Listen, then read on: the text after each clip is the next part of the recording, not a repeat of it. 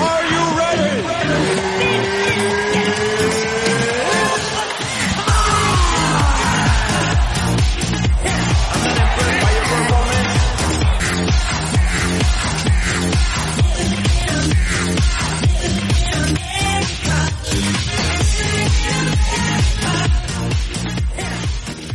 buenas, bienvenidos a una nueva edición de MM Adicto, MM Adicto 298, estamos ya muy cerca de esa edición número 300 que si sois suscriptores de Patreon y yo creo que también si no sois suscriptores de Patreon pues ya os imagináis que ya la hemos pasado hace largo tiempo porque ahora pasamos desde hace, yo creo que dentro de poco va a ser dos años, pasamos a grabar un programa, de grabar un programa a grabar dos por semana, el gratuito y luego el de Patreon. Esta semana no ha habido programa de Patreon porque los horarios han sido bastante complicados. De hecho, como estáis viendo, soy yo. Bueno, no, no lo estáis viendo todavía, pero no lo estáis oyendo, mejor dicho.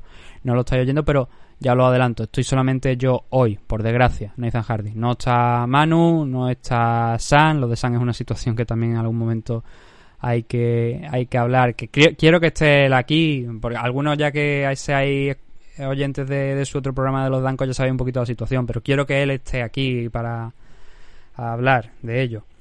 Y entonces, estoy yo solo, eh, con lo cual espero también que el programa salga un poquito más corto. Lo que vamos a tratar hoy va a ser el USC Fight Night Island 3. Como digo, Patreon no pudimos realizar la previa porque es los horarios bastante complicados, entre obligaciones. Manu que está bastante cogido de tiempo, no podía dedicarle tiempo esas tardes de entre semana a grabar la, de Patreon y no hemos podido sacar el programa. Pero este programa gratuito sí que lo, obviamente lo, vamos a hacer en condiciones. Y como digo, analizando ese evento de UFC Fight Night Island 3. Aunque eh, quiero, antes de, de entrar en eso y con los patrocinadores y vía de contacto, quiero dedicarle unos minutos a un tema que creo que es bastante interesante, que hoy de hecho íbamos a tener aquí a una persona hablando sobre ello, pero no hemos podido al final cuadrar los...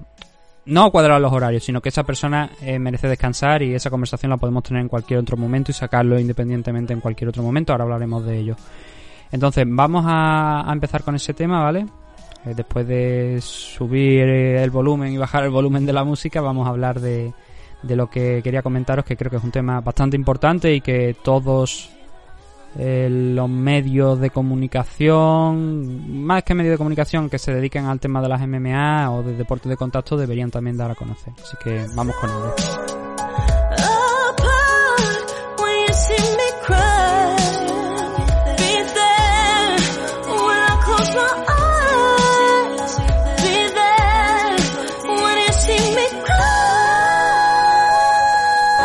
Tema que os quería exponer hoy, para que conozcáis un poquito cómo está la situación en Barcelona respecto al cierre de los gimnasios que está afectando a muchos equipos y clubes, es eh, precisamente ese, de cómo está la situación.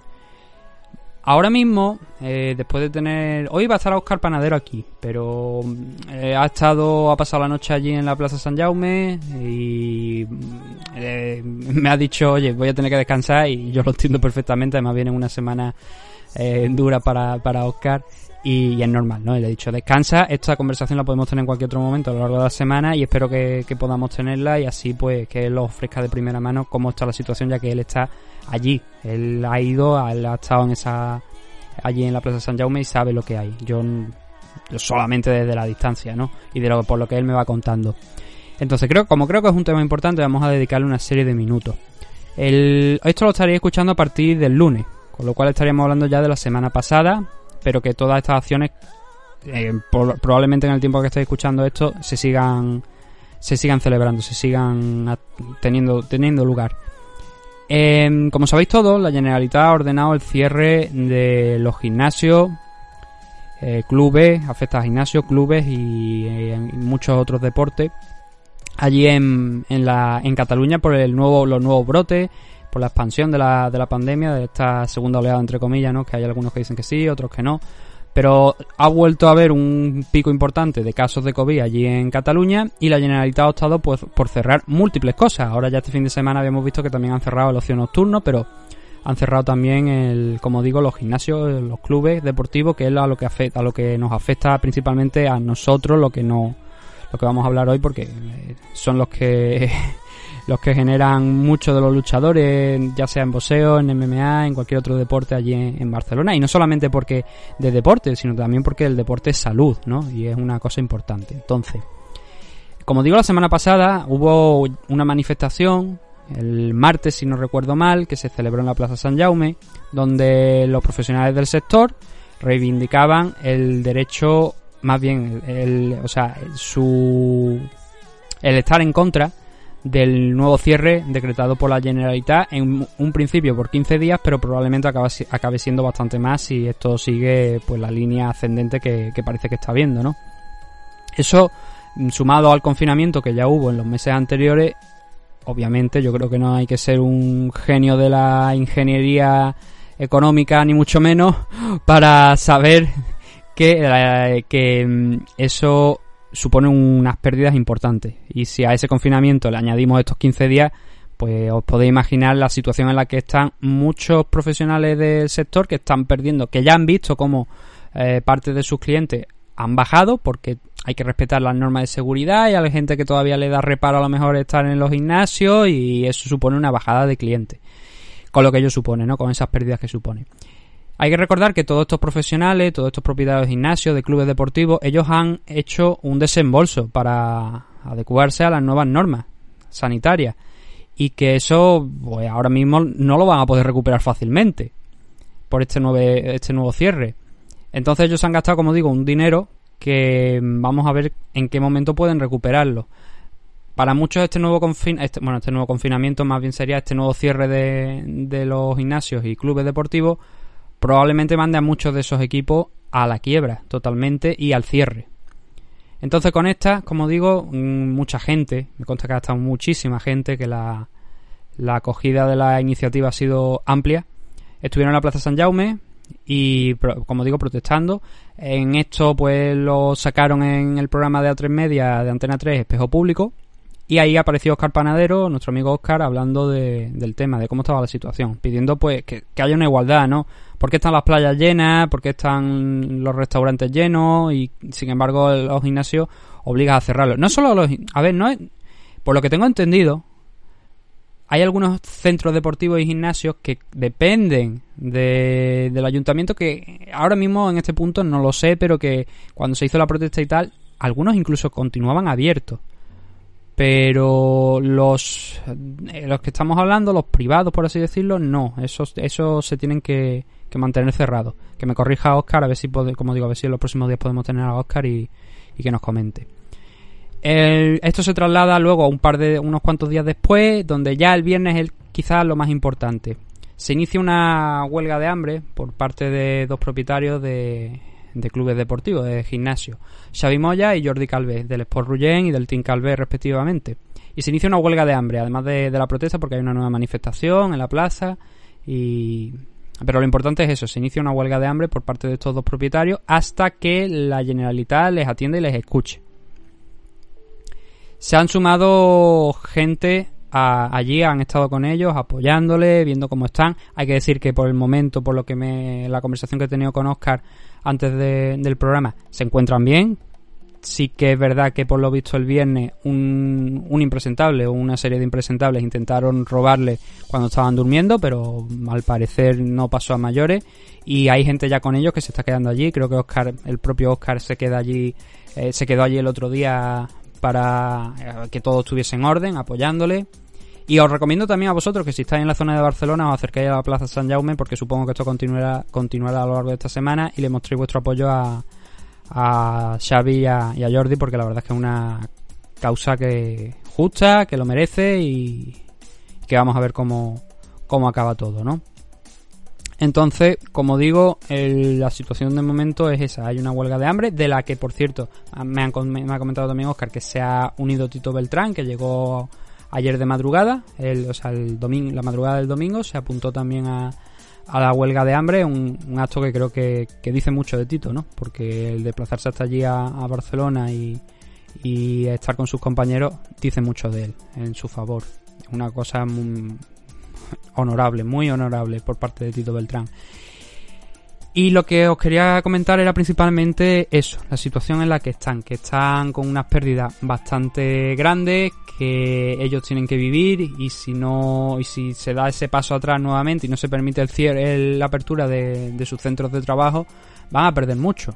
Y van a perder mucho más todavía hasta el punto en el que quizá algunos de los equipos, muchos de los equipos probablemente tengan que acabar cerrando. Y eso es algo que, que no es bueno, la verdad, para nada. Eh, Oscar me ha mandado dos vídeos que a esta hora deberían estar publicados ya en las redes sociales de Meme Adictos, pero que el audio en concreto lo vais a escuchar aquí. Para, son de Xavi Moya y, de Jordi, para que vosotros entendáis de primera mano, escuchéis de primera mano cómo está la situación, lo que está pasando allí en Barcelona, en Cataluña, porque no solamente en, en Barcelona, sino que también en Cataluña. Y repito, lo importante, si estáis por la zona, si os acercáis a la Plaza San Jaume, le mostráis vuestro apoyo a, a Xavi, a Jordi, a Tito y al resto de gente que esté por allí, os lo van a agradecer sin ninguna duda. Así que nada, os dejo con esos audios y cuando volvamos eh, empezaremos con patrocinadores, el vía de contacto y el análisis del USC Fire Island. Así que no os despeguéis porque después de, esto, de estos dos audios, como digo, volvemos con más MMA dicho. Buenas tardes, ¿qué tal? Somos Jordi Calvet y Xavi Moya y estamos aquí para reivindicar eh, que nos dejen abrir nuestros gimnasios, ya que en la en área de Barcelona, 14 municipios de Barcelona, nos han obligado a cerrar los gimnasios sin ningún tipo de lógica, porque nosotros cumplimos estrictamente todos los, todos los parámetros de, de, distanciamiento, de distanciamiento, todos los puntos de seguridad, de sanidad, para, para, que todo el mundo esté libre de COVID. Somos los que, según nos dijo el ayer, los que mejor hemos llevado el tema COVID. No ha habido ningún caso en toda Cataluña ni en toda España y todo eso nosotros nos han confinado. Entonces nosotros, tanto Xavi como yo, hemos empezado una huelga de hambre desde ayer a las 9 de la mañana y no vamos a comer hasta que no seamos atendidos en la realidad por, por los altos cargos que nos expliquen por qué seguimos en esta situación. Tenemos, tenemos una reunión el próximo lunes con la Consejería de Salud y con la Consejería el, el, de Sports, sí. pero bueno, no queremos que nos, aparte de que nos abran el gimnasio, lo que queremos nosotros es que nos digan a ver esta semana por qué hemos cerrado. Si somos eh, los mejor, dijéramos, situados en, el no contagio del virus y hemos sido los primeros en que nos han cerrado. Bueno, nosotros lo único que queremos es trabajar, no pedimos nada más que poder trabajar, porque al fin y al cabo nosotros nos valemos por nosotros mismos, somos capaces de llevar el, club, tanto nuestros clubs, al, al, nivel como si fuera la segunda parte, el, el nivel 2 de la pandemia, sea solo grupos de 10 personas, incluso estamos dispuestos a que la Generalitat haga un, un, comité competente para que vaya por los gimnasios, para que analice que todo el mundo cumpla todas las normas y al que no lo haga, que le prescinten el negocio y le quiten la licencia. Pero los que lo hacemos merecemos trabajar. Deporte es salud. Muchas gracias por apoyarnos. Muchas gracias a vosotros. Hola, buenas noches. Estamos aquí Jordi y Xavi y os vamos a enseñar un poquito el campamento en el cual estamos pasando estos días y un poquito explicaros lo que nos pasó ayer por la noche, el primer día que dormimos aquí. ¿vale? A primera hora nos vino la Guardia Urbana y nos hizo quitar la tienda. ¿vale? Nos dijo que nos íbamos a acampar y nos la hicieron quitar.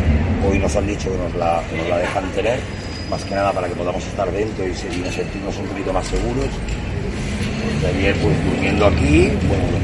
Sí, estábamos aquí durmiendo, yo estaba durmiendo y nada, me vino un chico marroquí jovencito rápido por aquí delante que le enseñara la calle, la rambla y que le enseñara con el móvil. Entonces menos mal que me di cuenta, por detrás venía otro y nos quería robar la mochila. Entonces me levanté salieron corriendo.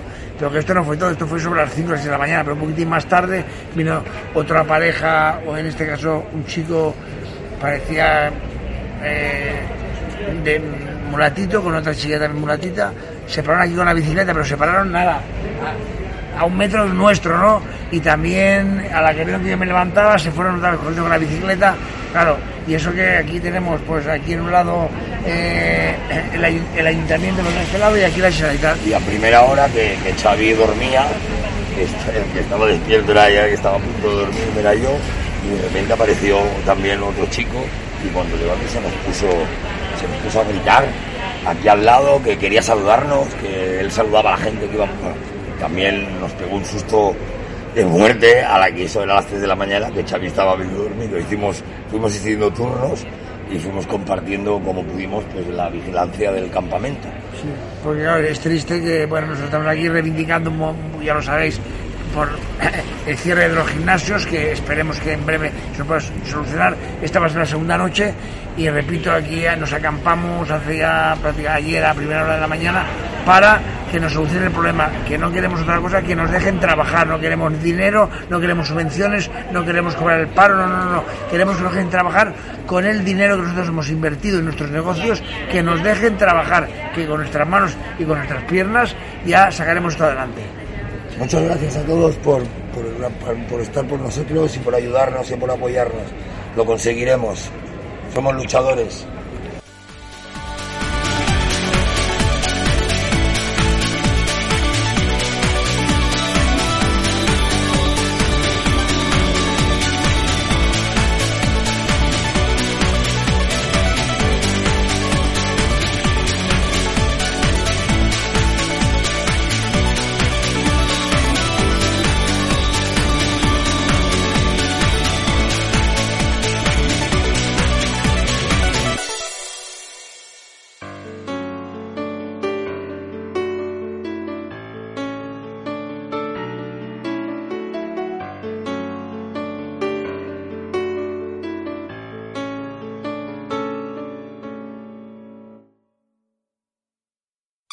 Touch him up.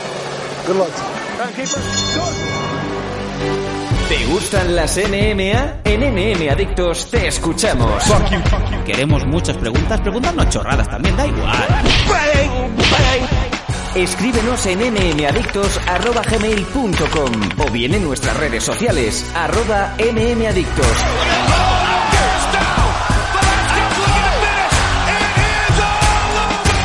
Adictos, tu pregunta y nosotros sacaremos el Conor McGregor que llevas dentro.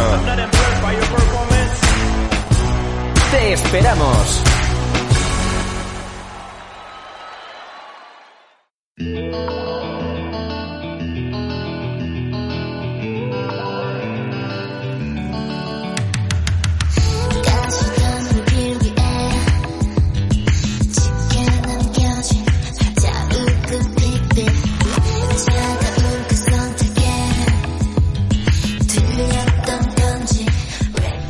De regreso en MM Adicto 298. Si estáis escuchando un ruido de fondo es que como en la última semana tengo puesto un ventilador porque si no me estaría asando y no es plan de, de asarme, así que tenéis que entenderlo. Supongo que estaréis escuchando el ruido de fondo, pero bueno, ya digo, es un mal menor entre comillas.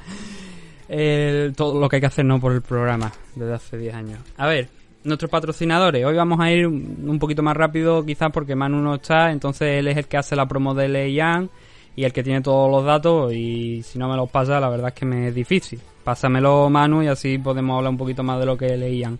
Pero el primero de nuestros patrocinadores es el, Dragons, la comunidad Dragon, la revista Dragons, con Nacho Serapio.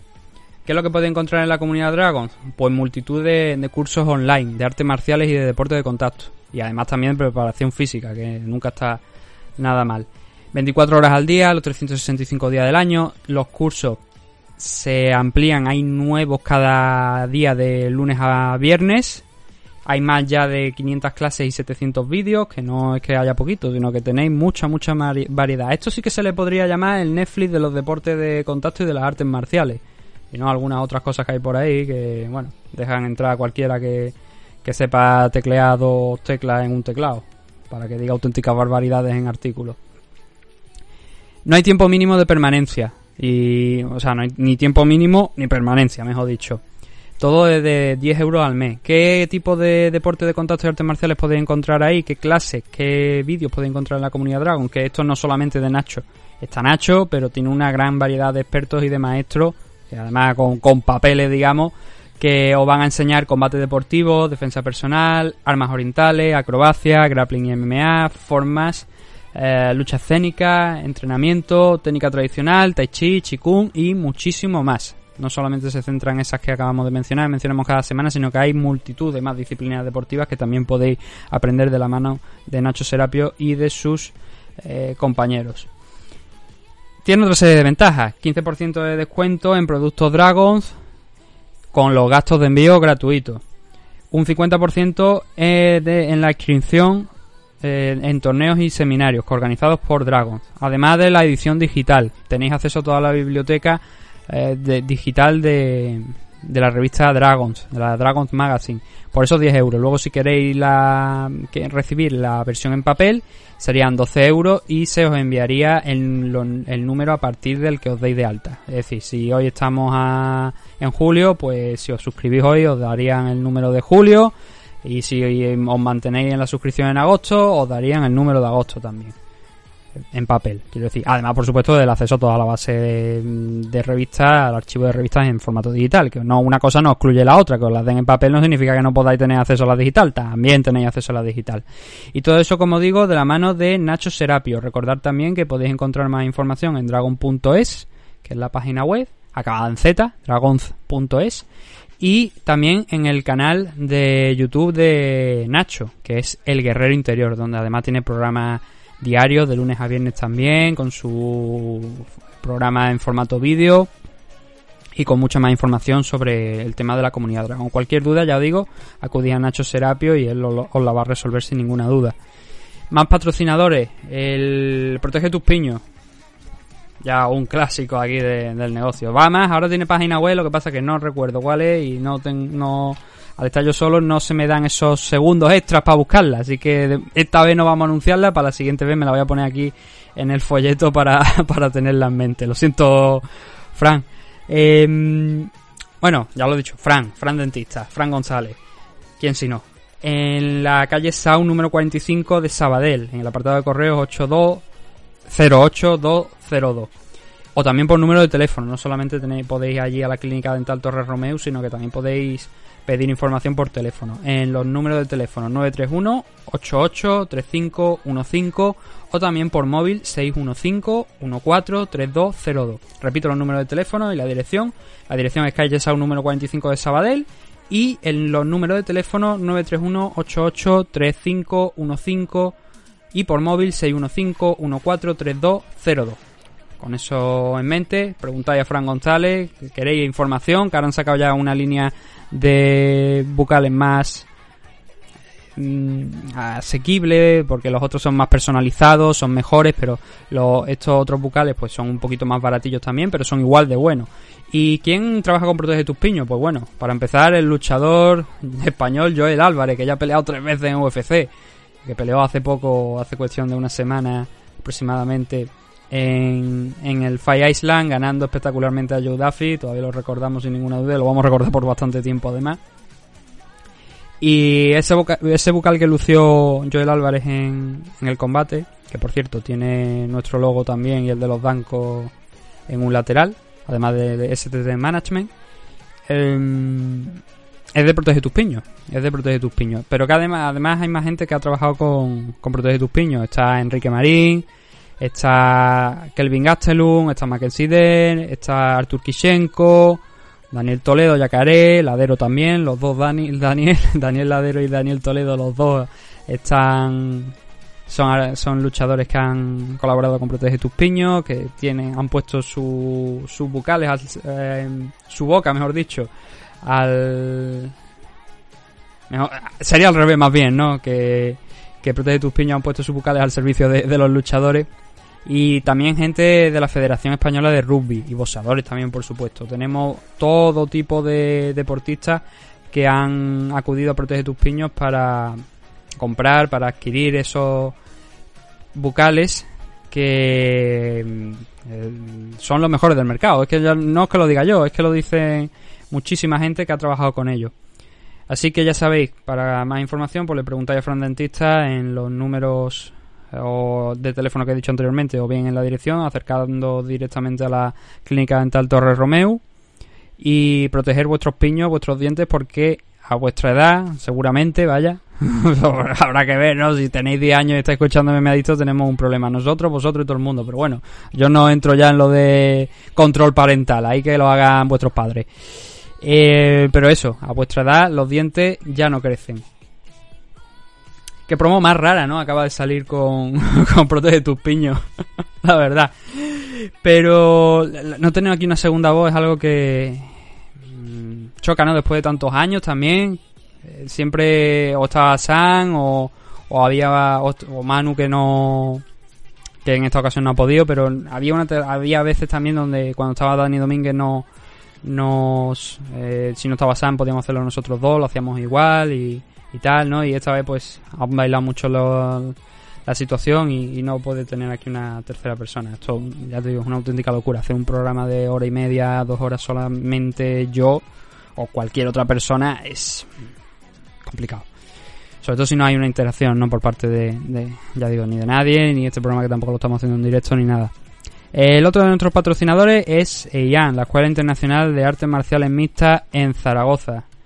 El- ahora mismo están abiertos, ellos están cumpliendo con las medidas de seguridad también, están haciendo sus entrenamientos por grupo y lo que pasa es que ya digo, el que lleva la promo me va a disculpar el EIAN, pero el que lleva la promo y que tiene todos los datos es Manu y como he dicho yo, si, si Manu no hace la promo y no me pasa los datos, entonces no puedo ni hacerla ni yo, así que esta vez pues simplemente vamos a darle las gracias a, a Leian, a la Escuela Internacional de Artes Marciales Mixtas, allí situada en Zaragoza. Busca toda la información por, por Facebook, seguro que la, la vais a encontrar, que tienen además también página web.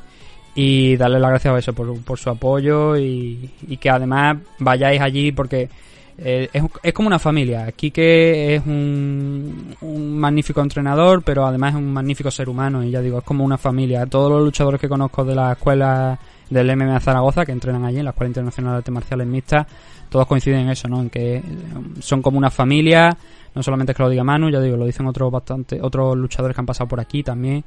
Y que Quique es una, una magnífica persona y también un magnífico entrenador. Así que si estáis por la zona y queréis entrenar, que allí han entrenado gente que también ahora mismo estamos viendo en UFC, que han estado haciendo sparring allí y tal. No solamente Joel Álvarez, también gente que estuvo en esa misma car de, de Joel. Pues ya sabéis dónde acudir a la Escuela Internacional de Artes Marciales Mixtas situada en Zaragoza. Y por último, darle también las gracias a Dani Romero por eh, su apoyo logístico de Spaceboxing a la hora de realizar la página web de mmadictos.com donde también podéis encontrar el programa. Por último, las vías de contacto. Ya sabéis dónde encontrarnos en iVoox, en Apple Podcast, en Spotify, ponéis MMAdicto y ahí nos encontráis. Eh, por redes sociales ten- nos tenéis en Twitter, arroba mmadictos, en Facebook mmadictos, en Instagram mmadictos-podcast, también en YouTube y en Twitch mmadictos TV para cuando subimos algún vídeo, hacemos algún programa en directo, pues también podéis encontrarnos ahí. Por supuesto en correo electrónico eh, mmadictos.gmail.com y luego también es probable que estemos en otra serie de plataformas, pero la verdad es que no, yo no por lo menos no las conozco. Además tenemos el Patreon e Premium. ¿Qué es lo que, para qué sirve Patreon e iVoox Premium? Bueno, pues primero si tenéis una, una empresa, un negocio o algo, un equipo, un club y queréis patrocinar MMA Adicto y que se anuncie vuestra marca aquí, como hacemos con Protege tus Piños, con la Escuela Internacional de Marciales Mixtas o con Nacho Serapio, aunque esto vaya a aparecer la camiseta de, de un equipo de la segunda división brasileña o la camiseta de un equipo coreano, da igual. Podéis eh, eh, suscribiros ahí en Patreon, que la suscripción para los patrocinadores está puesto por, por 20 dólares. Y anunciaremos vuestra marca, pondremos vuestro logo en la portada del programa, en los banners que tenemos distribuidos a través de todas nuestras redes sociales y obviamente os mencionaremos aquí durante el programa. Eso por parte de Patreon, donde también tenéis una suscripción de 3 dólares para suscribiros al contenido en vídeo que hemos ido subiendo, Fight Selection, que nos tenemos que poner de acuerdo para grabar alguno más, a ver si, si lo conseguimos. Y los blogs que podáis encontrar, que por cierto, los blogs de AFL que están grabados, o sea, que los que vais a encontrar en la plataforma son los mismos que los nuestros, así que eh, es un, un dato que teníais que conocer, por si sabéis, si queréis ver a lo mejor cómo funciona, no os queréis suscribir a, todavía a la FL, porque no, o sea, por lo que sea, quiero decir. y a lo mejor queréis ver una prueba de cómo son esos blogs, pues tenéis algunos el canal de YouTube nuestro que creo que están abiertos. Buscad en MM Adictos TV en YouTube, que creo que hay algunos de, los, de esos blogs que están en abierto y veis cómo, cómo los hacía Sam. Y mm, en Ivo también, por supuesto, se sube ese programa entre semanas, que ya digo, esta semana no hemos realizado por falta de tiempo, pero que generalmente sí que se realiza. Serían unos 3-4 programas adicionales a lo largo de- del mes, donde realizamos una previa de los eventos de, UFC. Este mes también hice, hice un- coincidió que no había evento esa se- este fin de semana y que Manu tampoco podía, así que me decidí hacer un análisis de lo que vimos en el primer evento de la historia de Pride, en Pride 1 contaba hablando un poquito de los luchadores, de cómo llegaban, de la historia de ese main event entre ay, mm, Rickson Gracie y Nobuhiko Takada. Era Rickson, ¿verdad? No me lo estoy inventando, ya no me acuerdo. Y eso que lo hice hace tres o cuatro semanas y ya no me acuerdo. Em, pero todo eso lo podéis encontrar ahí. La suscripción pues es diferente. La de Patreon, como digo, para vosotros los usuarios, no los patrocinadores. Para los usuarios son 3 euros en Patreon porque además tiene el formato en vídeo, tiene las cosas, los, vídeos, los file selection y algunos otros vídeos adicionales que hemos ido subiendo, lo encuentran por 3 dólares. Y luego en, eh, Premium está por desde 1 euro y medio. Más bajo no lo podemos poner por desgracia. Lo tenéis un, un euro y medio y, ahí os podéis suscribir a esos programas adicionales que subimos a lo largo de, toda la semana. Que, leí una vez y dice, no, es que creo que se han pasado de pago. No, no nos hemos pasado de pago. De hecho, el programa grande, el programa largo siempre se realiza los domingos y es donde se analiza los eventos. Lo que pasa es que, claro, también tenemos que reservar algo para lo- los oyentes de Evo Premium. Entonces realizamos las previas ahí. Alguna noticia a lo mejor también que tengamos algún rumor así que va- venga sonando, pues también lo comentamos ahí. Han quedado una, la verdad, una parte de promos y, vías de contacto bastante larguilla, pero bueno, suele ser lo normal, 10 minutillos así aproximadamente para decirlo todo. A mí me gusta decirlo todo bien y para soltar nada más que el nombre de las cosas, aunque en esta ocasión, como digo, por lo de, lo de Leian eh, es un poquito obligado porque no tengo toda la información a mano, pero a mí me gusta hablar bien las cosas, me gusta que todo el mundo tenga su sitio, su espacio. Yo, por ejemplo, lo digo tal cual. Lo primero que lo primero que de lo que hemos hablado en este programa de esa huelga de hambre que hay, en la que están Xavi Moya, Jordi Clavé y Tito Beltrán. Creo que puede que haya más gente, pero lo- a mí lo que me han notificado son estas tres personas. Yo no lo, eso lo puedo decir de verdad que eh, no lo hago como hoy en día os pueden podéis ver mucha gente por ahí que lo hacen por escuchas, por visitas, por popularidad, por no, no lo hago por eso. Son 10 años ya de, de- de programa y aquí creo que todo el mundo que ha pasado sabe que todo el mundo puede decir la suya, que si podemos echar una mano en algo, siempre lo hemos hecho, que aunque tengamos una serie, una serie de patrocinadores, que esa gente sí, estos chicos sí que pagan porque es para anunciar su marca, nunca hemos cobrado por una nota de prensa a nadie, por anunciar un evento absolutamente a nadie, no lo vamos a hacer ahora y ya digo que cualquier cosa que podamos hacer para ayudar a alguien que lo necesite, eh, hombre, cualquier cosa, ya digo, menos dinero, podéis pedirnos el altavoz aquí, el micro, que os lo vamos a poner para que digáis lo, lo que queráis. Eh, porque dinero no tenemos ni para nosotros, imagínate cómo para encima está dando. Pero es lo que quiero decir, que el espacio aquí en MM Adicto, siempre a lo largo de estos 10 años, ha habido espacio para todo el mundo, que lo hacemos por ayudar, que no lo hacemos por reconocimiento, que no lo hacemos por nada, que no- yo no tengo ya ambición ninguna, ya no me queda ninguna ambición de absolutamente de ningún tipo, no sé si eso es bueno o malo, pero yo ya no tengo ninguna ambición ni nada, no sé ni por qué seguimos haciendo esto después de años, os lo reconozco, pero lo seguimos haciendo y lo seguimos haciendo con los mismos valores, con, con ese objetivo de cuando traemos a alguien ayudar, dar a conocer su historia y como digo, esa primera parte no lo he hecho por más que por ayudar. Y si he dicho algo que a lo mejor no se ajusta a la realidad, pues me lo notificáis, lo aclaramos aquí y damos la, lo que sea verdad y tal igual. Yo ya te digo, después de tanto tiempo me da igual, no un poco.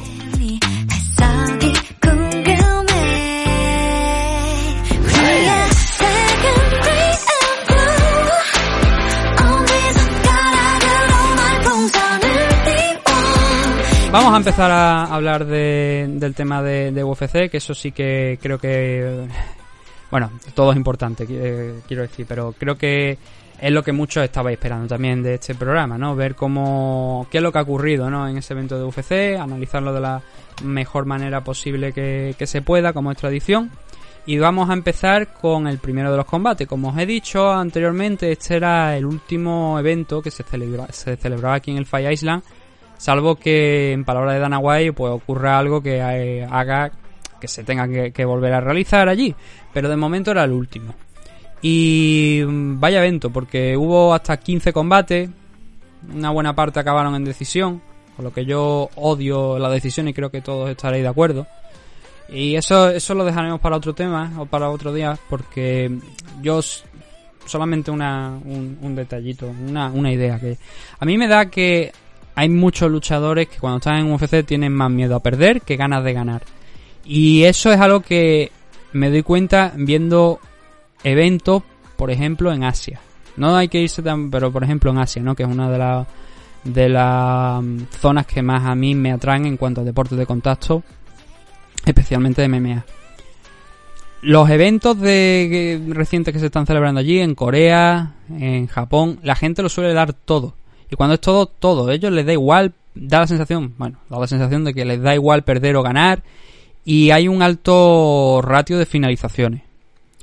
Cosa que no se ve mucho en los eventos de UFC, donde este año he visto antes de empezar el programa un, un tuit donde indicaban eh, que más o menos está al 50%. Sí que es verdad que había más decisiones que finalizaciones. Unas pocas más. Están ahí en ese equilibrio. Digamos un 55-45 a lo mejor en favor de decisiones.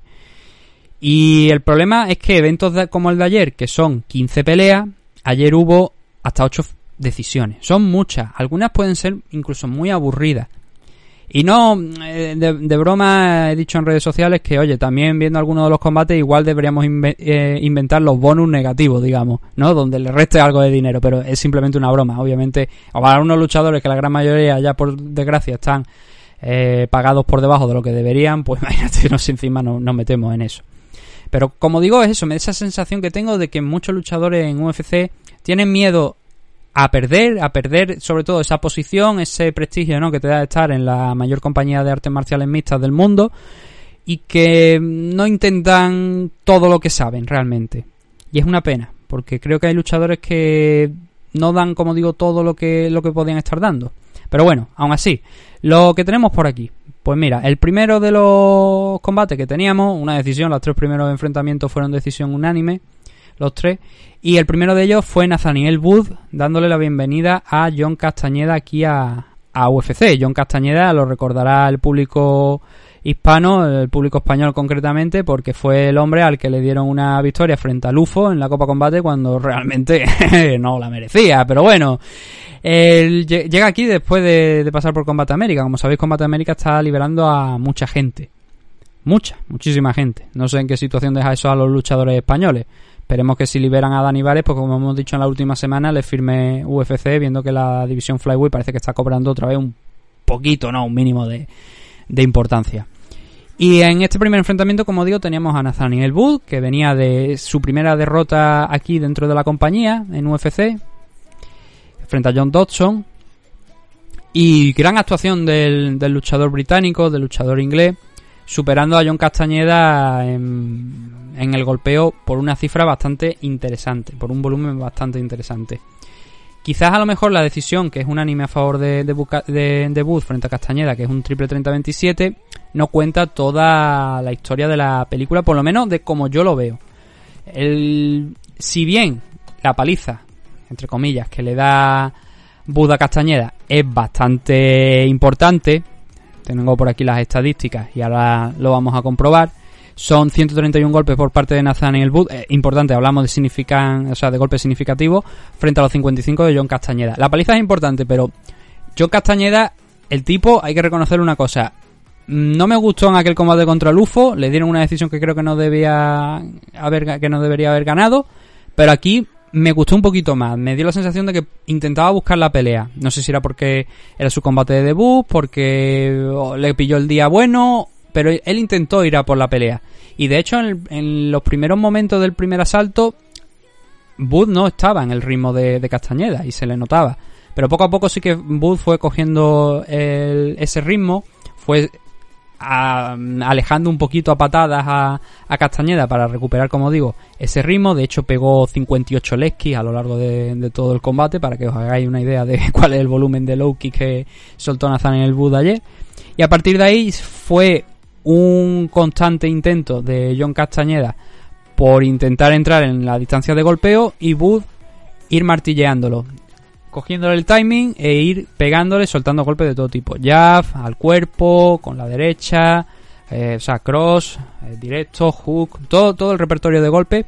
Fue ayer un magnífico, no clinic, bueno, que también se podría considerar un clinic por parte de Nathaniel Wood, pero sí una buena demostración de lo que ha ido evolucionando este chico a lo largo de, de su tiempo aquí en UFC, sobre todo con respecto a su último combate, y controló la pelea muy bien en standing, sin exponerse mucho, sabiendo en todo momento lo que estaba haciendo. John Castañeda ya digo que él lo intentó, él intentó ir de frente. Lo que pasa que, como digo, no lo, no, no lo consiguió y se llevó un buen repertorio de, de golpes, una buena cifra. De hecho, está la cifra más alta de golpes significativos eh, de Nathaniel Wood en su carrera en UFC. Y ya había llegado anteriormente a alguna decisión, así que os podéis hacer la... No, no, no había llegado a ninguna decisión, pero sí que había llegado a tercer asalto, eso es lo que yo, yo pensaba. O sea que es digno de valorar esto que, que ha hecho Nathaniel Wood. Y hemos visto, importante, una versión mejorada de lo que mm, ha venido haciendo recientemente Nathaniel Wood.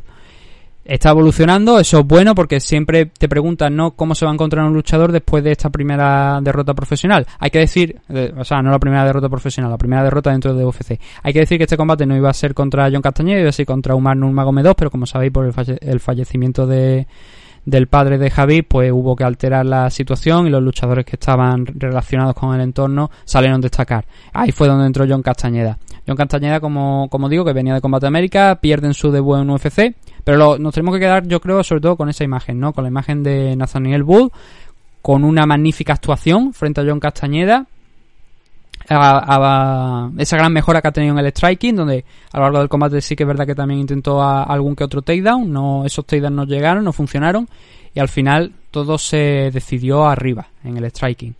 Bueno, en el tercero sí que recuerdo que hubo un breve takedown, me parece, de, de Nathaniel Wood.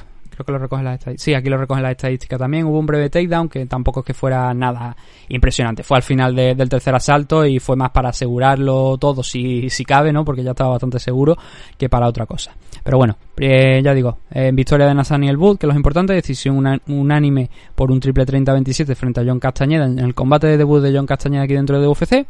Y nos vamos a mover al siguiente de los enfrentamientos, que es el de Ramazan Emef frente a Niklas Stolze. Que me disculpen si no he pronunciado bien el apellido de, ni el nombre de este luchador alemán.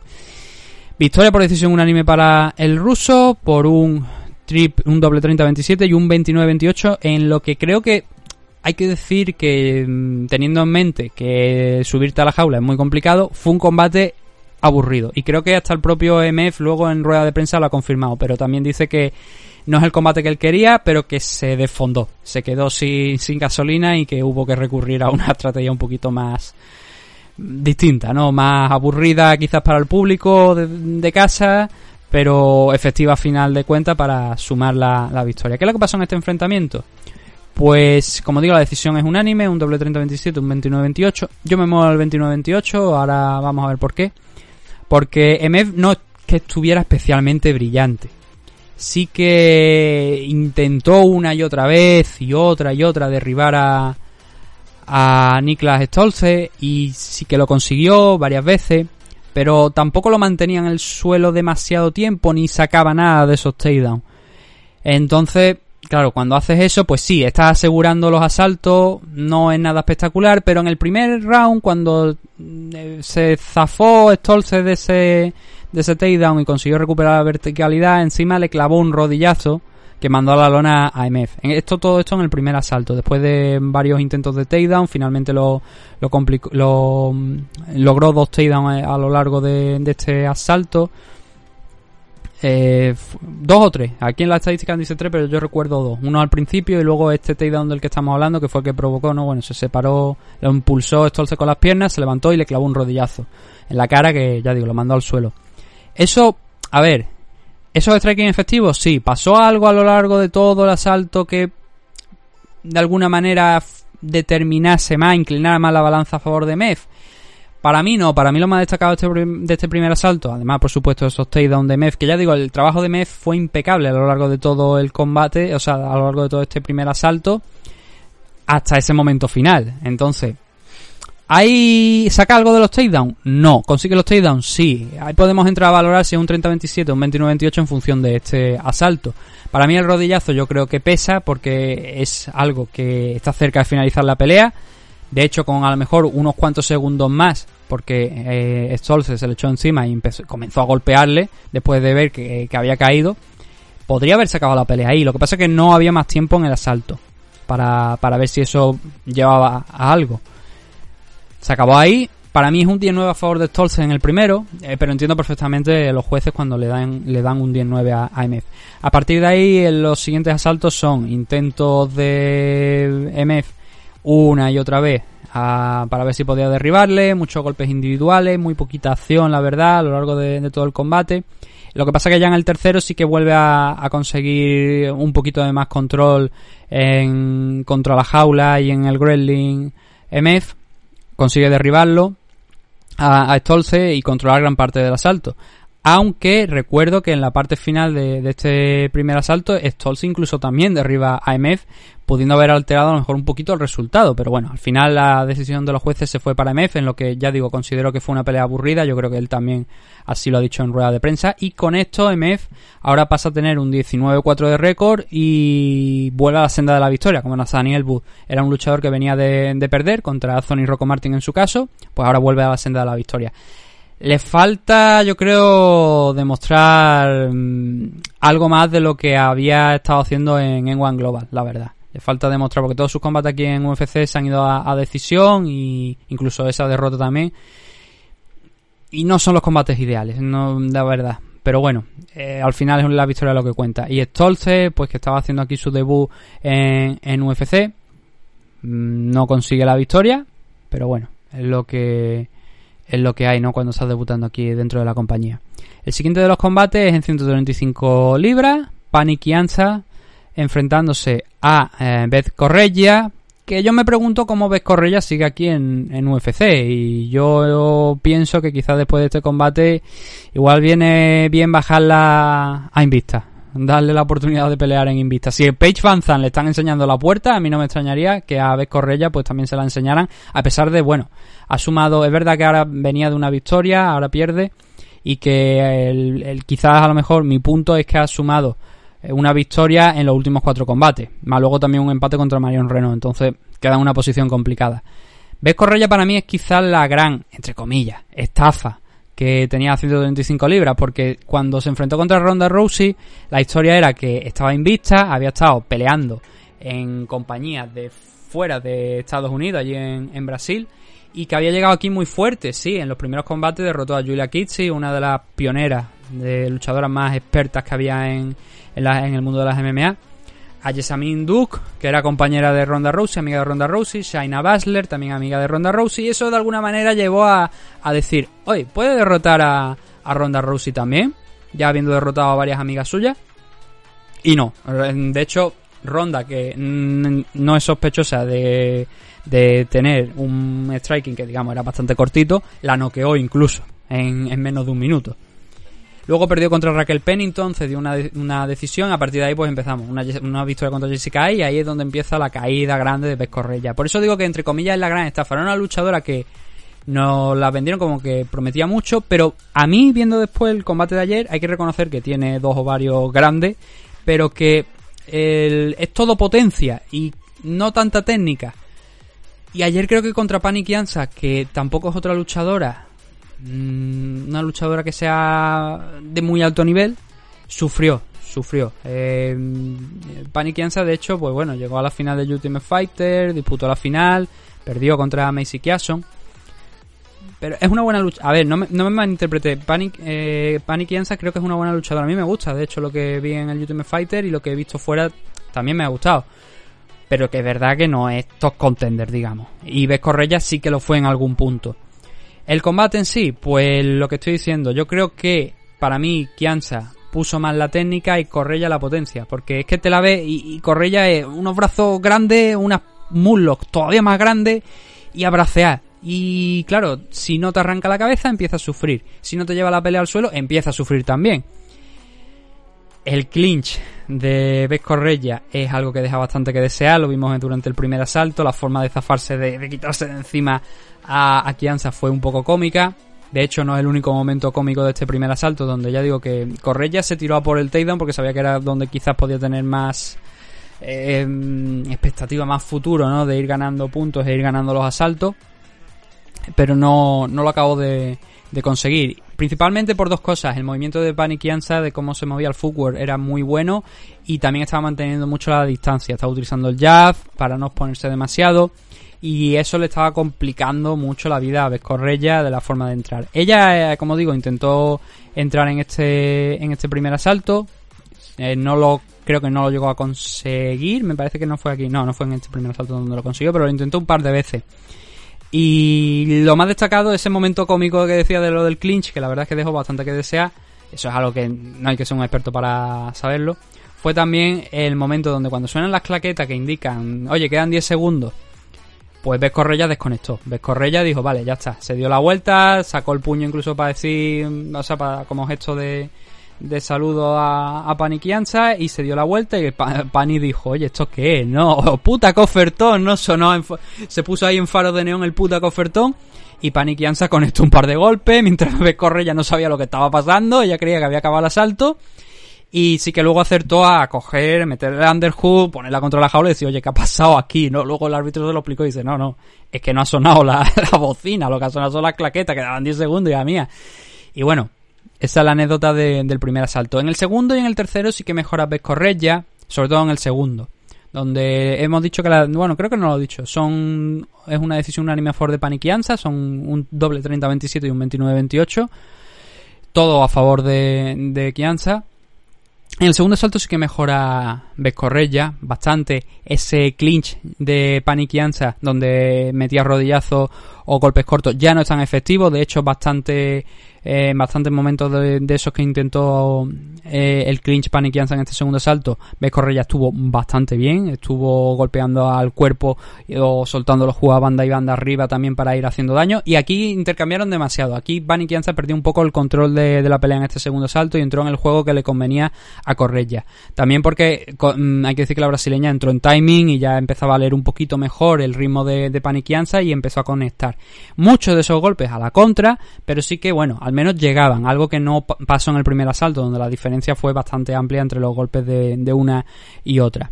Como digo, Ves Correia fue afinando el timing. Aquí creo que estuvo mejor. Yo, de hecho, le he dado este asalto, pero también entiendo que es bastante justo y que se lo podían haber dado a Paniquianza sin ningún tipo de, de queja por ninguna parte. Yo soy más del 29-28, pero un 30-27 creo que también es justo, porque en ese tercer asalto sí que se abre la diferencia bastante entre Paniquianza y Vescorreya. Fue un combate muy bueno, un combate con muchos intercambios. De hecho, de los tres primeros que hemos tenido, yo creo que este es el más cerrado y más disputado, más entretenido sobre todo de los tres primeros de destacar preliminar. Y aquí en este, en este tercer asalto el problema fue ese, ¿no? La efectividad, la constancia de, de Paniquianza que fue mucho mayor, sobre todo esa efectividad a la hora de conectar golpes y conectó hasta un 57% de los golpes que, que lanzó, los golpes significativos, un 48 de 83, un 56%, ¿no? Más de 30 golpes eh, de diferencia con Vescorreya en este tercer asalto. Aquí sí que Beth sí que consiguió ese takedown aunque había estado buscando durante tanto tiempo. Lo que pasa que, claro, no le sirvió para mucho porque fue en la parte final del asalto y, y tampoco aportó demasiado. Ya no había mucho tiempo, ¿no? Aunque intentó explotar ahí a ver si podía hacer daño y podía decantar el asalto a su favor. Pero ya digo, la diferencia que había abierto Paniquianza hasta ese punto con su striking, con su footwork, recuperando lo que había hecho bien en el primer asalto y no entrando tanto al intercambio, que sí que hubo momentos de intercambio, pero no entrando tanto, siendo ganadora siempre de esos intercambios, le dieron el asalto con bastante holgura. Para un total de un 19 aquí, un total de un 29-28, un 30-27, son las dos puntuaciones que han dado los jueces, pero todas siempre a favor de Paniquianza. Eh, Kianzas que ahora suma dos victorias consecutivas contra Jessica Rose Clark y Beth Correia. Sí que escala ahí algo en los rankings. No sé si le va a dar a lo largo de esta semana para entrar entre las 15 primeras de- del ranking Bantamweight, pero bueno, al menos suma victorias y se pone en una buena posición para entrar. El siguiente de los combates, la primera finalización por fin de las que teníamos en esta en este en esta car preliminar. Tanner Bosser volviendo después de unos 15 días aproximadamente, me parece que disputó su anterior combate, noqueando a Rafael Pessoa en el segundo asalto por un hook con la izquierda, pero más que el hook con la izquierda es sobre todo el gran pound. Vamos a ver un poquito lo que pasó en este enfrentamiento y la verdad es que no pasó tampoco demasiado, porque el primer asalto luego lo dijo en rueda en la conversación que tuvo con, con Dan Hardy, por cierto Dan Hardy eh, después vamos a hablar un poquito de él, que él había estado trabajando las Loki y eso se notó mucho en este primer asalto porque soltó muchas, muchas, no solamente este primer asalto, el segundo también, pero soltó muchas Loki. De hecho, yo creo que soltó más Loki que, que golpes con las manos. Y así también lo muestran las estadísticas. Entonces no fue un round, la verdad, nada llamativo, porque sí, se inclina a favor de Bosser, pero básicamente por el trabajo en las Loki. Estaban los dos muy fuera de distancia, Bosser estaba tranquilo, estaba estudiando, buscando la mejor oportunidad, pero no hubo mucha acción. Entonces esos cinco minutos se pasaron bastante lento por eso, porque no, no hubo mucha acción, pero sí que la poquita que hubo se resume en esas low que, que lanzó Tanner Bosser de buena calidad y que se repitieron en el segundo asalto. La finalización, como digo, llega en este segundo asalto, donde sí que ya se animan un poquito más los dos con las manos, pero el momento clave es un hook con la izquierda, una, una volea con la izquierda que lanza arriba Bosser, el canadiense, que da en el ojo. No, es realmente el golpe, no es un golpe de caos. Por eso digo que, aunque en algunos.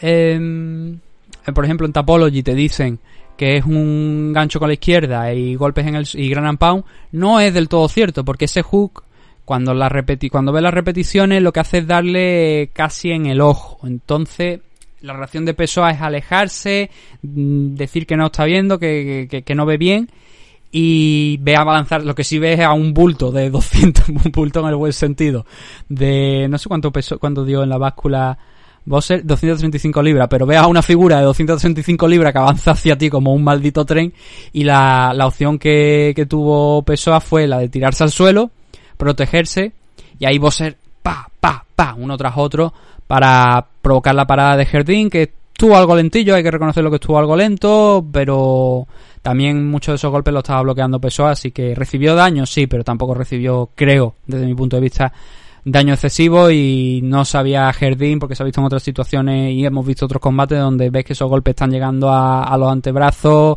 a las manos y dice, bueno, lo paro, no lo paro, el luchador puede que si está recibiendo los golpes ahí pueda volver, pero bueno, al final se, se paró y, la victoria fue para Tanner Bosser, que ya digo, peleó el mes pasado. No, pues ha sido casi un mes. Ha sido un. Yo creía que había sido menos tiempo, pero fue ha sido aproximadamente un mes desde su última pelea contra Philip Lims, que ya fue aquello que, que dijimos de Maurice Green, que acordó con Tanner Bosser una pelea, pero bueno, al final se alteró y, y lo que yo no lo que yo no llego a entender es si Tanner Bosser volvió a Estados Unidos Entiendo que sí, bueno, Estados Unidos, a Canadá, y luego volvió otra vez a, a- a Mira- Emiratos Árabes Unidos, allí a Abu Dhabi. Entiendo que sí, porque no creo que lo, lo mantuviesen allí durante un mes. Hay otro luchador que estoy seguro que no volvió, que se quedó allí, que ahora vamos a hablar de él dentro de unos cuantos combates, pero bueno, eh, Bosser puso la primera finalización de, de este evento y adiós, gracias, porque el evento hasta ese momento, aunque la pelea de, como digo, de Panic y Anza contra Vez Correia fue bastante entretenida, no estaba siendo lo que esperábamos, la verdad, no estaba siendo entretenido, estaba siendo estaba teniendo cosas positivas, lecturas positivas que al final lo que con lo que debemos quedarnos, pero no estaba siendo un gran evento, digamos.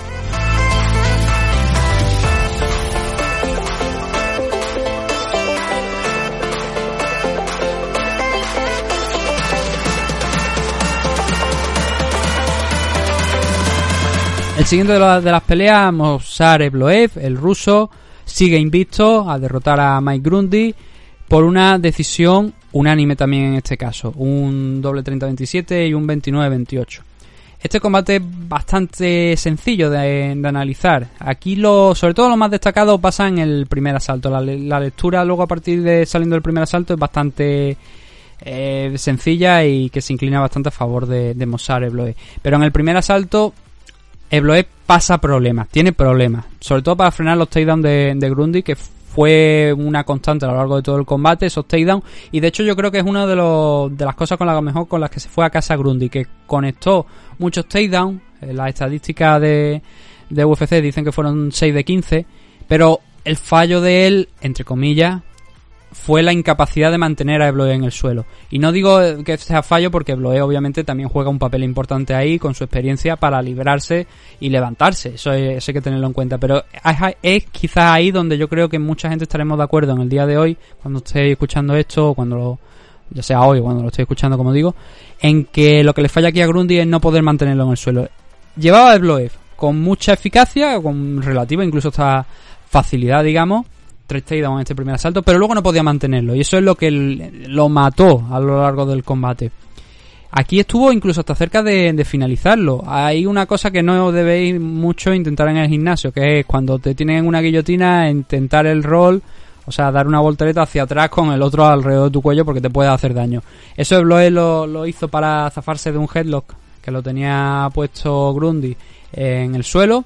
Y luego también hubo otra gran opción que tuvo Mike Grundy de finalizar la pelea contra Ebloev en este primer asalto, fue con un Dark Choke, donde incluso ya tenía las piernas bien eh, una de, las de las piernas las tenía bien agarradas, estaba aplicando presión, pero Evloev es un luchador de clase mundial, no es, no es precisamente cualquiera. Es increíble la, la escapatoria que tuvo aquí. Giró en ese. Cuando consiguió liberar la pierna, porque consiguió liberar esa pierna derecha que tenía atrapada a Grundy para intentar darle un poquito de más presión a ello. Cuando consiguió zafarse, el giró en el, en el agarre, giró sobre sí mismo y salió y se recuperó y se levantó. Y a partir de ahí vimos lo que ya fue la, la demostración de nivel que tiene Bloev, el campeón Bantamweight de One Global, hasta el final del combate, que fue el striking, en, la- en el campo del striking fue muy superior a Grundy.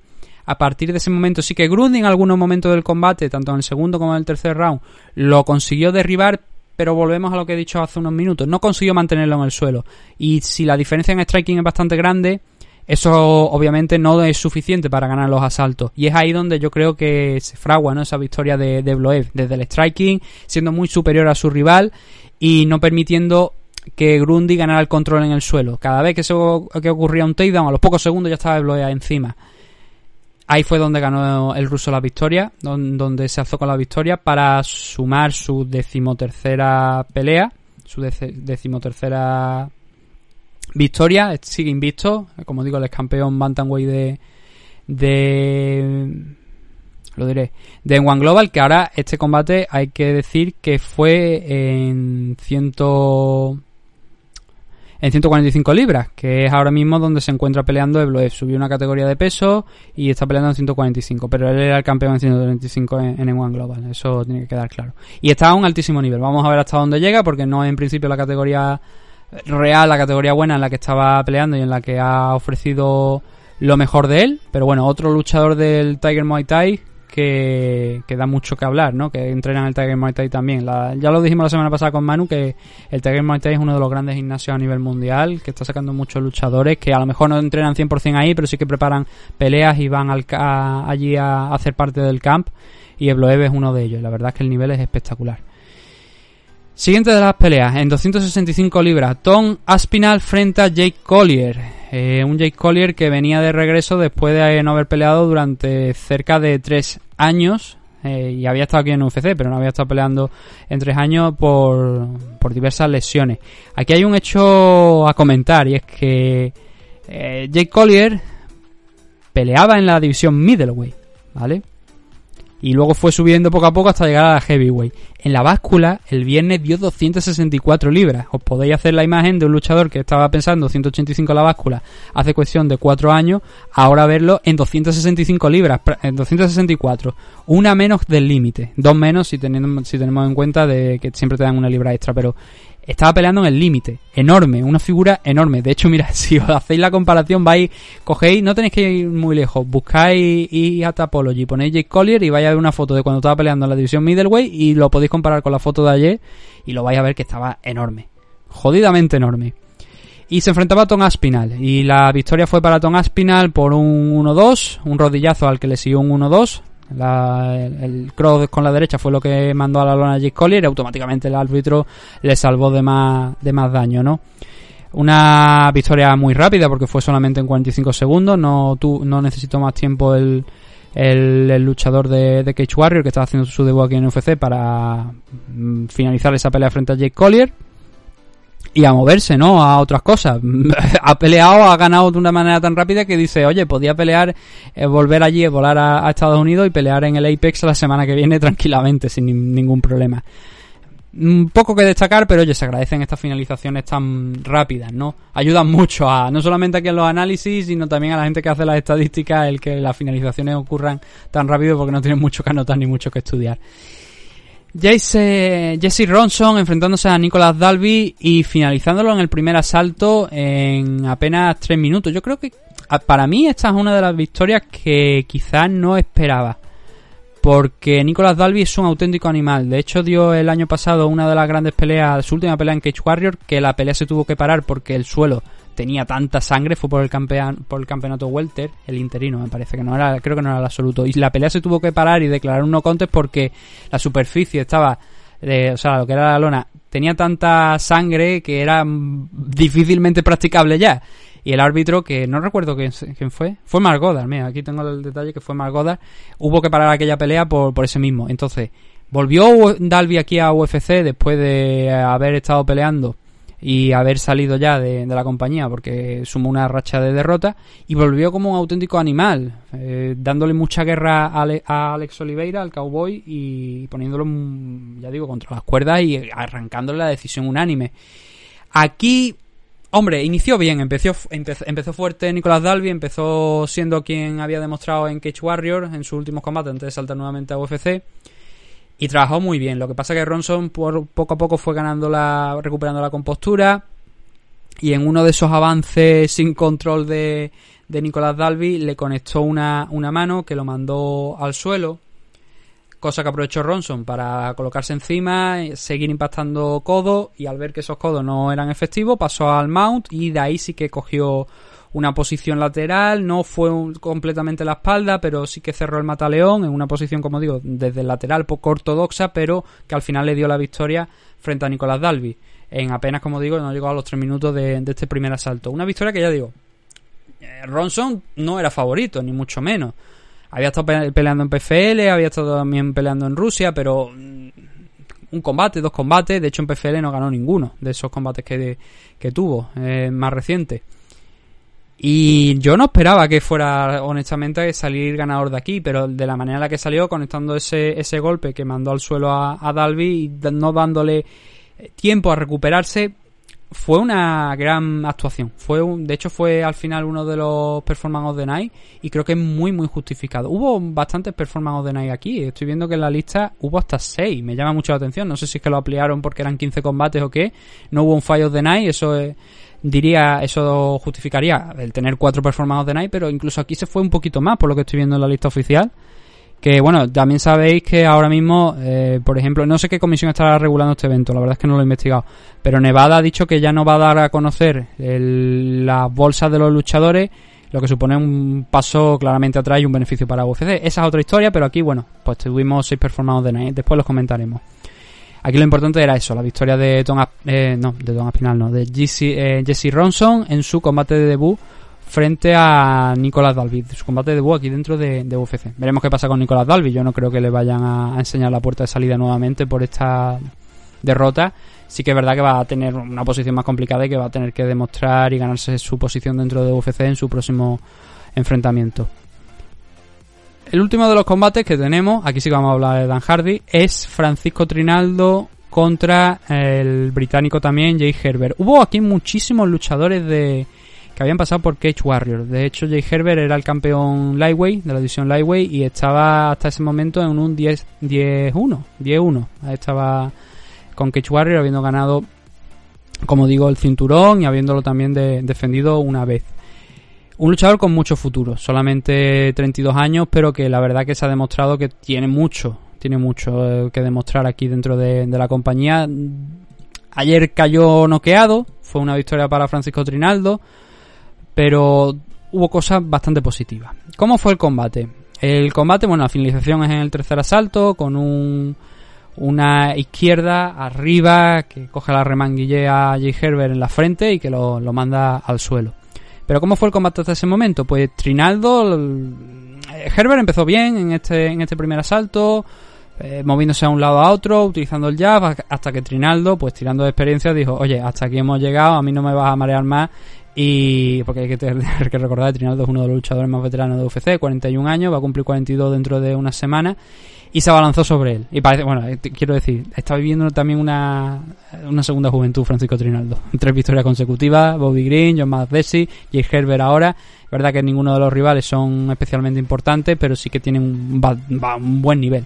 Entonces, como digo, Herbert iba de un lado a otro, moviéndose bien, cosas positivas, se le, se le vio bien el- en ese footwork, hasta que Trinaldo, como digo, dijo, oye, aquí se acabó, niño, e intentó derribarlo, lo derribó, lo derribó varias veces a lo largo de este, de este primer asalto, incluso tuvo la opción de eh, coger una guillotina, la cogió y estaba todavía eh, Herbert no, no estaba incorporado, lo cogió a media altura cuando se estaba intentando incorporar y apretó Trinaldo, pero se escapó finalmente Herbert.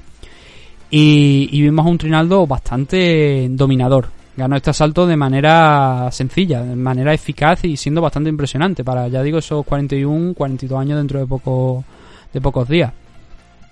El segundo asalto cambió, porque como se iniciaba de pie, pues Herbert ya empezó a trabajar un poquito más. Eh, de hecho, mandó a la lona a Trinaldo, le, conectó una, una derecha, además al inicio del asalto, que cogió por sorpresa al brasileño y lo mandó al suelo. Ahí demostró que también Herbert tiene un buen ground, un buen, un buen suelo, eh, llegando a, a la montada, pasando al back control, incluso cogiendo los dos ganchos, metiendo los dos ganchos y buscando la, la estrangulación, buscando el rear naked choke, el mataleón. Y el Trinaldo finalmente se liberó un poquito cuando cogió la, el control de las manos de, de Herbert, poco a poco fue progresando. Ahí fue en ese momento de donde se puso a. donde clavó las rodillas en el suelo, dándole la espalda y, tirando, tirando poco a poco, pues consiguió librarse, volver a pie y hacer daño, porque fue él el que hizo daño en, en- en- en un segundo momento, mandando a Herbert al suelo. Y cuando se levantó, porque se recuperó pronto Jay Herbert, el, el británico, volvió a coger el ritmo y volvió a hacer con otro golpe daño a Trinaldo y mandarlo al suelo. Con lo cual, ya digo, la pelea pues pasó de un asalto controlado por Trinaldo a un asalto donde tuvimos las dos cosas. Un control de Herbert, un dominio de Herbert con, dos no- con un knockdown en la primera parte, un knockdown en, en- en- en la, en la- bueno, en la primera parte. En un tercio, digamos, vamos a dividirlo entre. En el primer tercio, Herbert lo mandó al suelo. En el segundo tercio fue Trinaldo que lo mandó al suelo. Y luego finalizó nuevamente el asalto, y Herbert volviéndolo a mandar al suelo. Con lo cual la pelea estaba muy abierta, un asalto para cada uno. Y en el tercer asalto, no Herbert salió a no darle ninguna tregua a Trinaldo, a presionarle, viendo que le había sido efectivo el trabajo del segundo round. Y viendo que, como lo había mandado a la lona también, a cerca de ese del sonido de la campana, de la bocina, podía seguir presionando, no darle tiempo a recuperarse, ¿no? Y, y lo intentó. El combate pues fue poco a poco mm, igualándose hasta que ya cuando quedaba, creo que era... Bueno, no, no, me parece que tampoco llevábamos mucho tiempo del tercer asalto. Aquí el tiempo oficial marca uno y medio. Uno y medio, o sea, estábamos, eh, habíamos, se había disputado un uno y medio cuando Trinaldo conectó un- una mano, una volea una izquierda arriba que impactó en la frente de Jay Herbert y fue como que prácticamente en ese momento Herbert se apagó. Lanzó la mano arriba, la izquierda la lanzó arriba como acto reflejo, pero su cerebro se apagó completamente. Lo, puede- lo podéis ver si no habéis visto la pelea, os recomiendo que la, que veáis porque podéis apreciar el momento justo donde su cerebro se desconecta.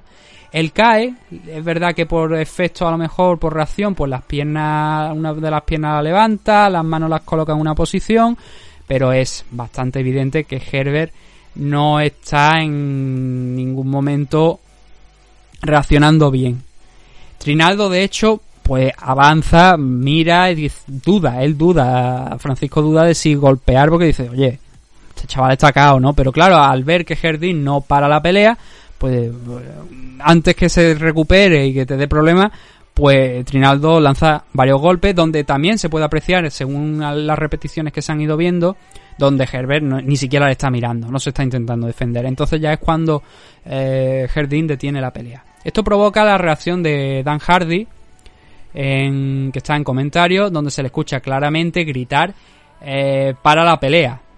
Y luego también escuchamos que dice que es la segunda vez que lo hace esta noche Jardín, porque con Bosser podía haberla parado antes.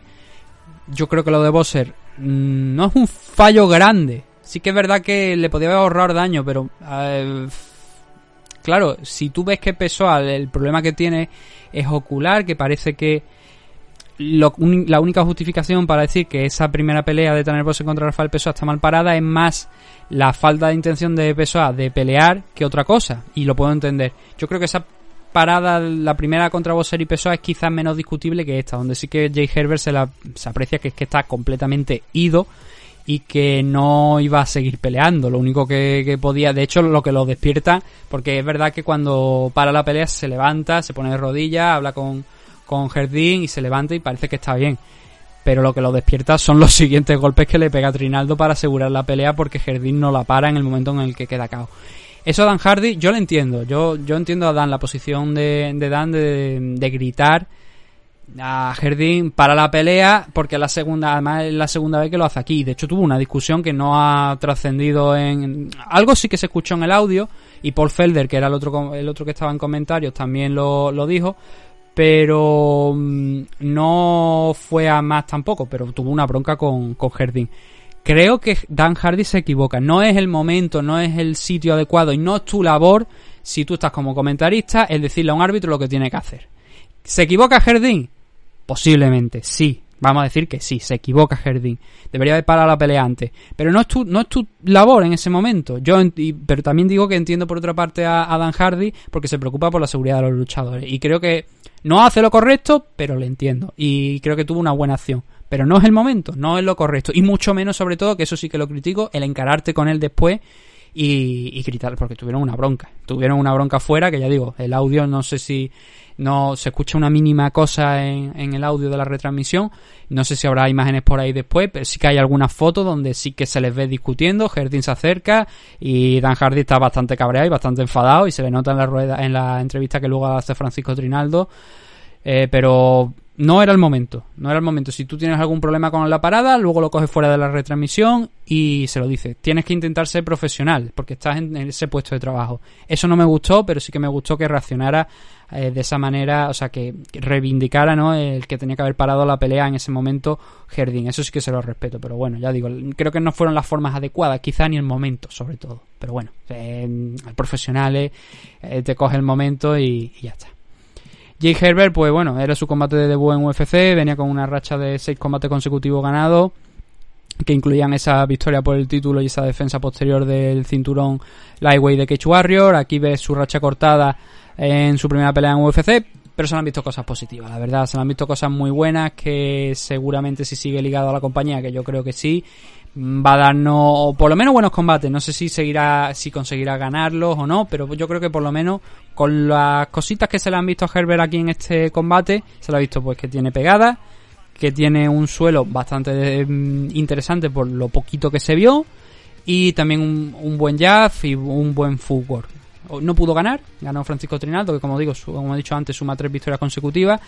Y Jay Herbert, pues, bueno, mm, mejor suerte en la, en la próxima ocasión, como le pasó a Joel, ¿no? Joel llegó, se enfrentó contra Imagulov, perdió.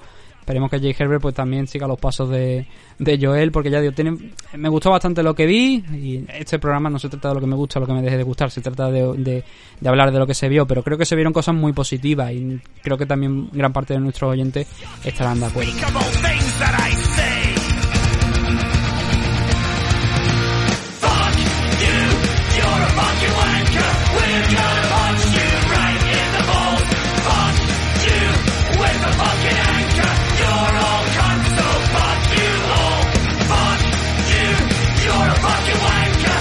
Ahora vamos a ir ya por lo que es el- la main card del evento, bueno, podría ser de otra manera, empezando por el combate entre Kanzat Chimaev y Riz Maki. Riz Maki, otro luchador que venía de, de Cage Warrior. Aquí había una barbaridad de luchadores de, de Cage Warrior y era otro, otro de los luchadores que pasaban por aquí. Y Kanzat Chimaev, lo curioso es que venía de pelear hace tan solo 10 días, que no había estado mucho tiempo de baja. Era su debut en UFC, impresionó a- al público con el combate que hizo y aquí lo ha hecho incluso hasta mejor porque es él dice al final, bueno, la victoria fue para Chimaev por sumisión, bueno, perdón, por ground and pound en el primer asalto, tres minutos.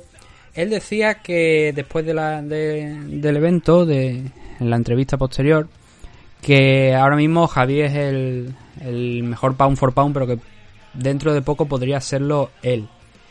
Y la verdad, Eh, con lo que se ha visto hasta ahora, no digo que vaya a ser el mejor Pau for Pound, no digo que vaya a ser campeón, pero sí que la verdad es que Chimaev ha estado como un martillo, pasando, bueno, como un martillo, mejor dicho, como una pisonadora, pasando por encima de todos sus rivales, no solamente aquí, sino también a lo largo de su carrera. Pero esto tiene todavía incluso más valor, porque ya está en UFC, ya los rivales han subido un punto más de, dificultad y los, les está pasando por encima. El combate, como digo, es eh, como una pisonadora. Chimaev se le echa encima a Maki, casi desde el inicio, desde que se suena la campana para iniciar el asalto, lo derriba, lo mantiene en el suelo, pasa al mount y a partir de ahí ya es el principio del fin. Empieza a martillear y claro, Maki se va defendiendo, Maki va dándole la espalda, va intentando mejorar la posición, pero era tal paliza la que le estaba dando Chimaev que mm, obligó al árbitro a, pararlo, pero el árbitro se lo pensó bastante. Dudó, no tanto como Jardín, ¿no? Pero sí que dudó en si intervenía o no antes o después. La verdad es que la victoria estaba ya clara para Maki, pero sí que es verdad que, como, o sea, perdón, para Chimaev, lo que pasa es que como Maki se seguía defendiendo, entiendo que dijeron, bueno, vamos a darle un poquito de, de más cancha, pero el- fue una paliza total de, de Chimaev, se le echó en- encima, lo derribó y a partir de ahí, pues, al más estilo, al más puro estilo Javi, es que no es la, quizá la, el mejor ejemplo, ¿no? De cómo definir el, estilo de combate que, que tiene Chimaev. Han dicho que incluso están negociando para meterlo en un UFC 252, que es el próximo mes. Si lo meten ahí, van a ser tres peleas en apenas un mes. Pero ha demostrado que, oye, es que está fresco. Yo, por eso, eh, antes he comentado que había un luchador que pensaba que no había dejado a Abu porque iba a pelear en este evento otra vez después de 10 días y supongo que será el caso, que no creo yo que haya ido hasta Suecia, que por cierto es del mismo gimnasio de, de Gustafsson, y no creo que haya ido hasta Suecia y haya vuelto, sino que se habrá quedado allí. Espectacular, ya digo. Mm, Vamos a ver cómo funciona lo de UFC 252, porque claro, ahí ya si el evento sigue, mm, o sea, si dentro de, eh, si se mantiene la normalidad de lo que es el planning para, el plan para realizar e- el evento, eso va a ser en Las Vegas, dentro de 15 días aproximadamente.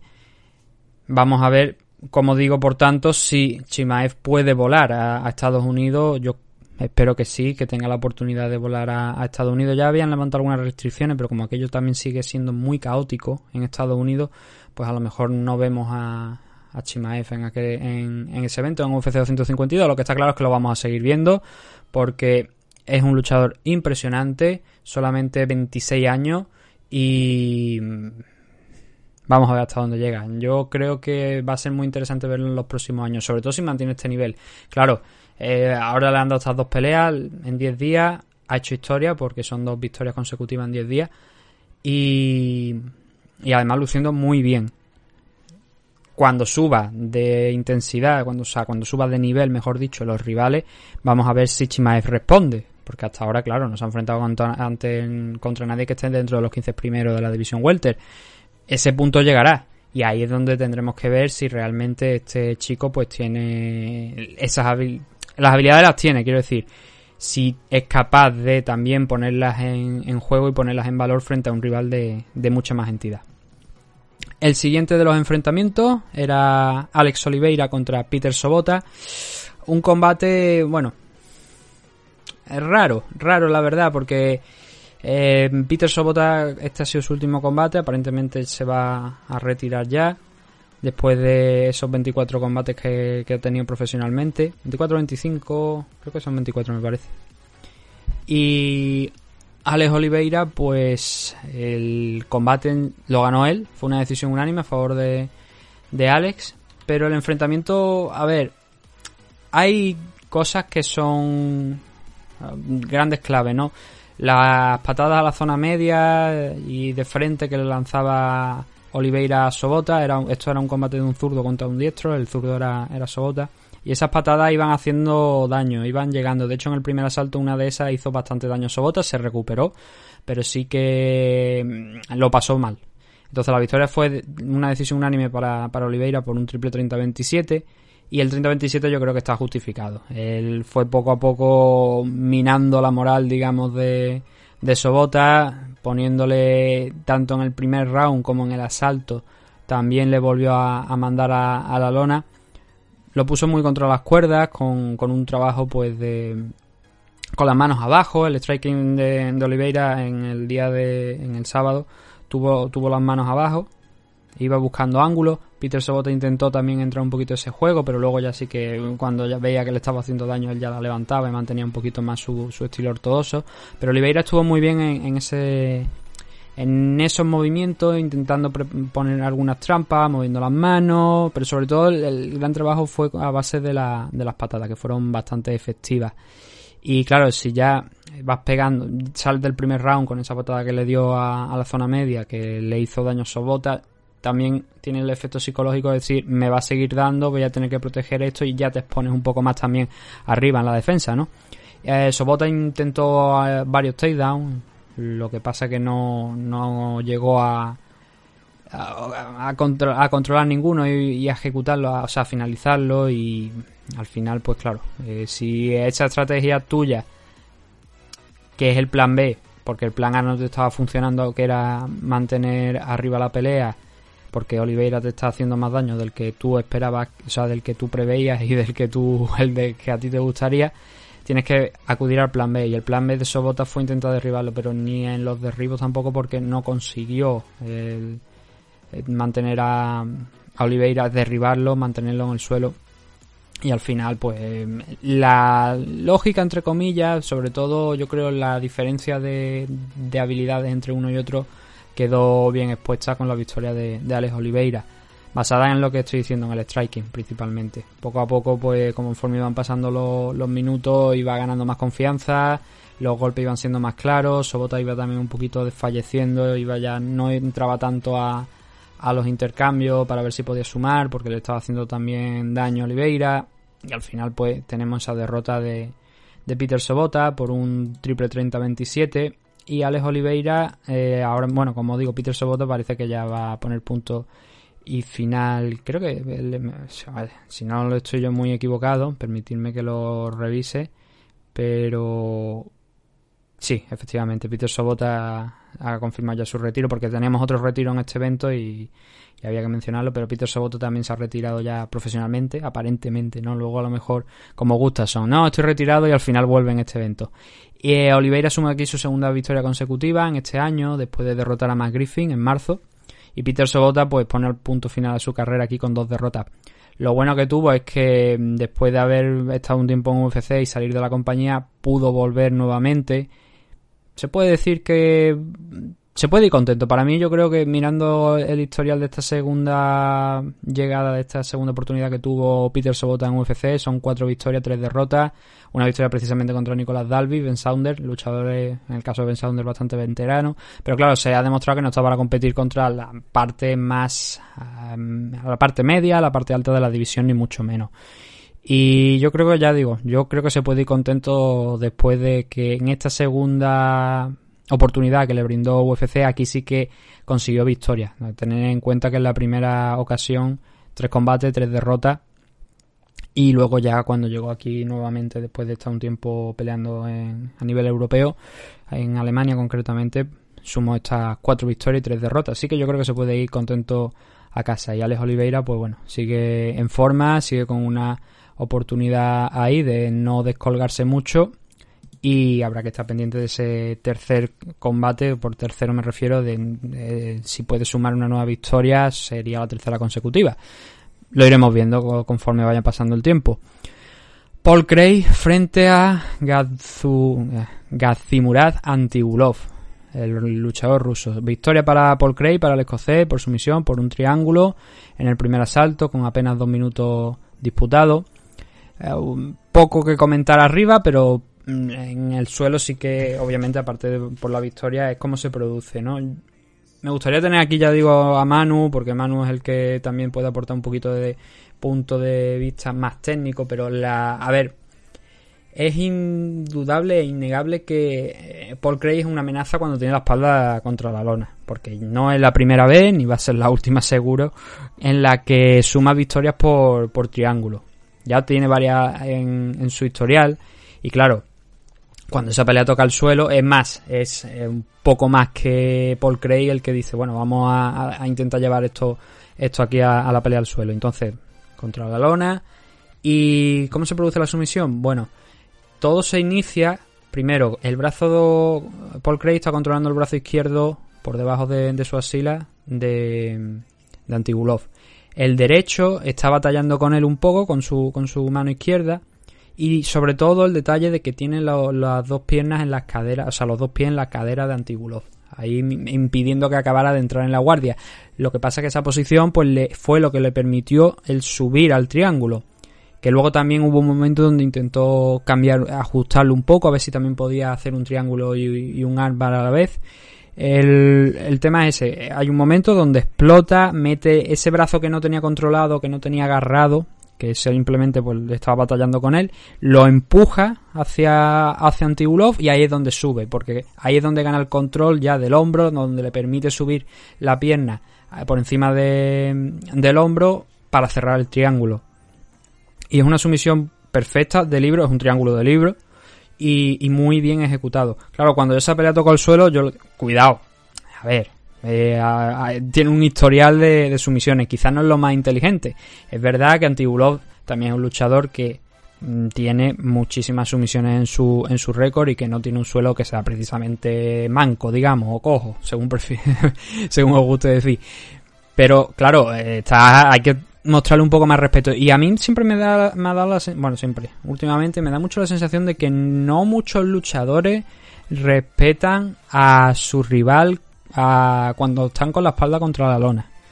Y teniendo en cuenta que aquí era fácil de prever que teniendo a Paul Craig contra la lona iba a ser una pelea complicada porque es un experto y porque ya, como he dicho antes, tiene muchos triángulos, quizá Antíbulo fue demasiado valiente y aceptar entrar ahí en la guardia de, de Paul Craig puede que no fuera lo más inteligente. Él lo intentó, le salió mal.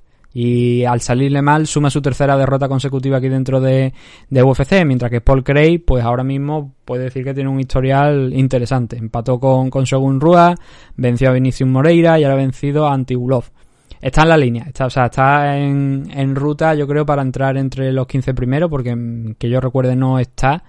Y no sé si, si acabará entrando esta semana, pero oye, esto era en 100, no, en 205 libras, es difícil porque 205 libras está bastante llena de, de retadores, los, las 15 primeras posiciones, pero se le está viendo cosas muy positivas a Paul Craig y la verdad es que a mí es un luchador que me gusta y creo que de alguna manera, el, como digo, se infravalora un poco a, a Paul Craig, me alegra verlo ganar y además con ese con un triángulo. El- me parece una de las sumisiones entre comillas más difíciles de ejecutar porque tiene son una una serie de, de momentos clave, ¿no? Hasta que puedes tirarlo en condiciones y, cogerlo y es una, una sumisión bastante complicada de, ejecutar, pero él lo hace fácil y así eso le ha servido para ganar frente a Antigulov.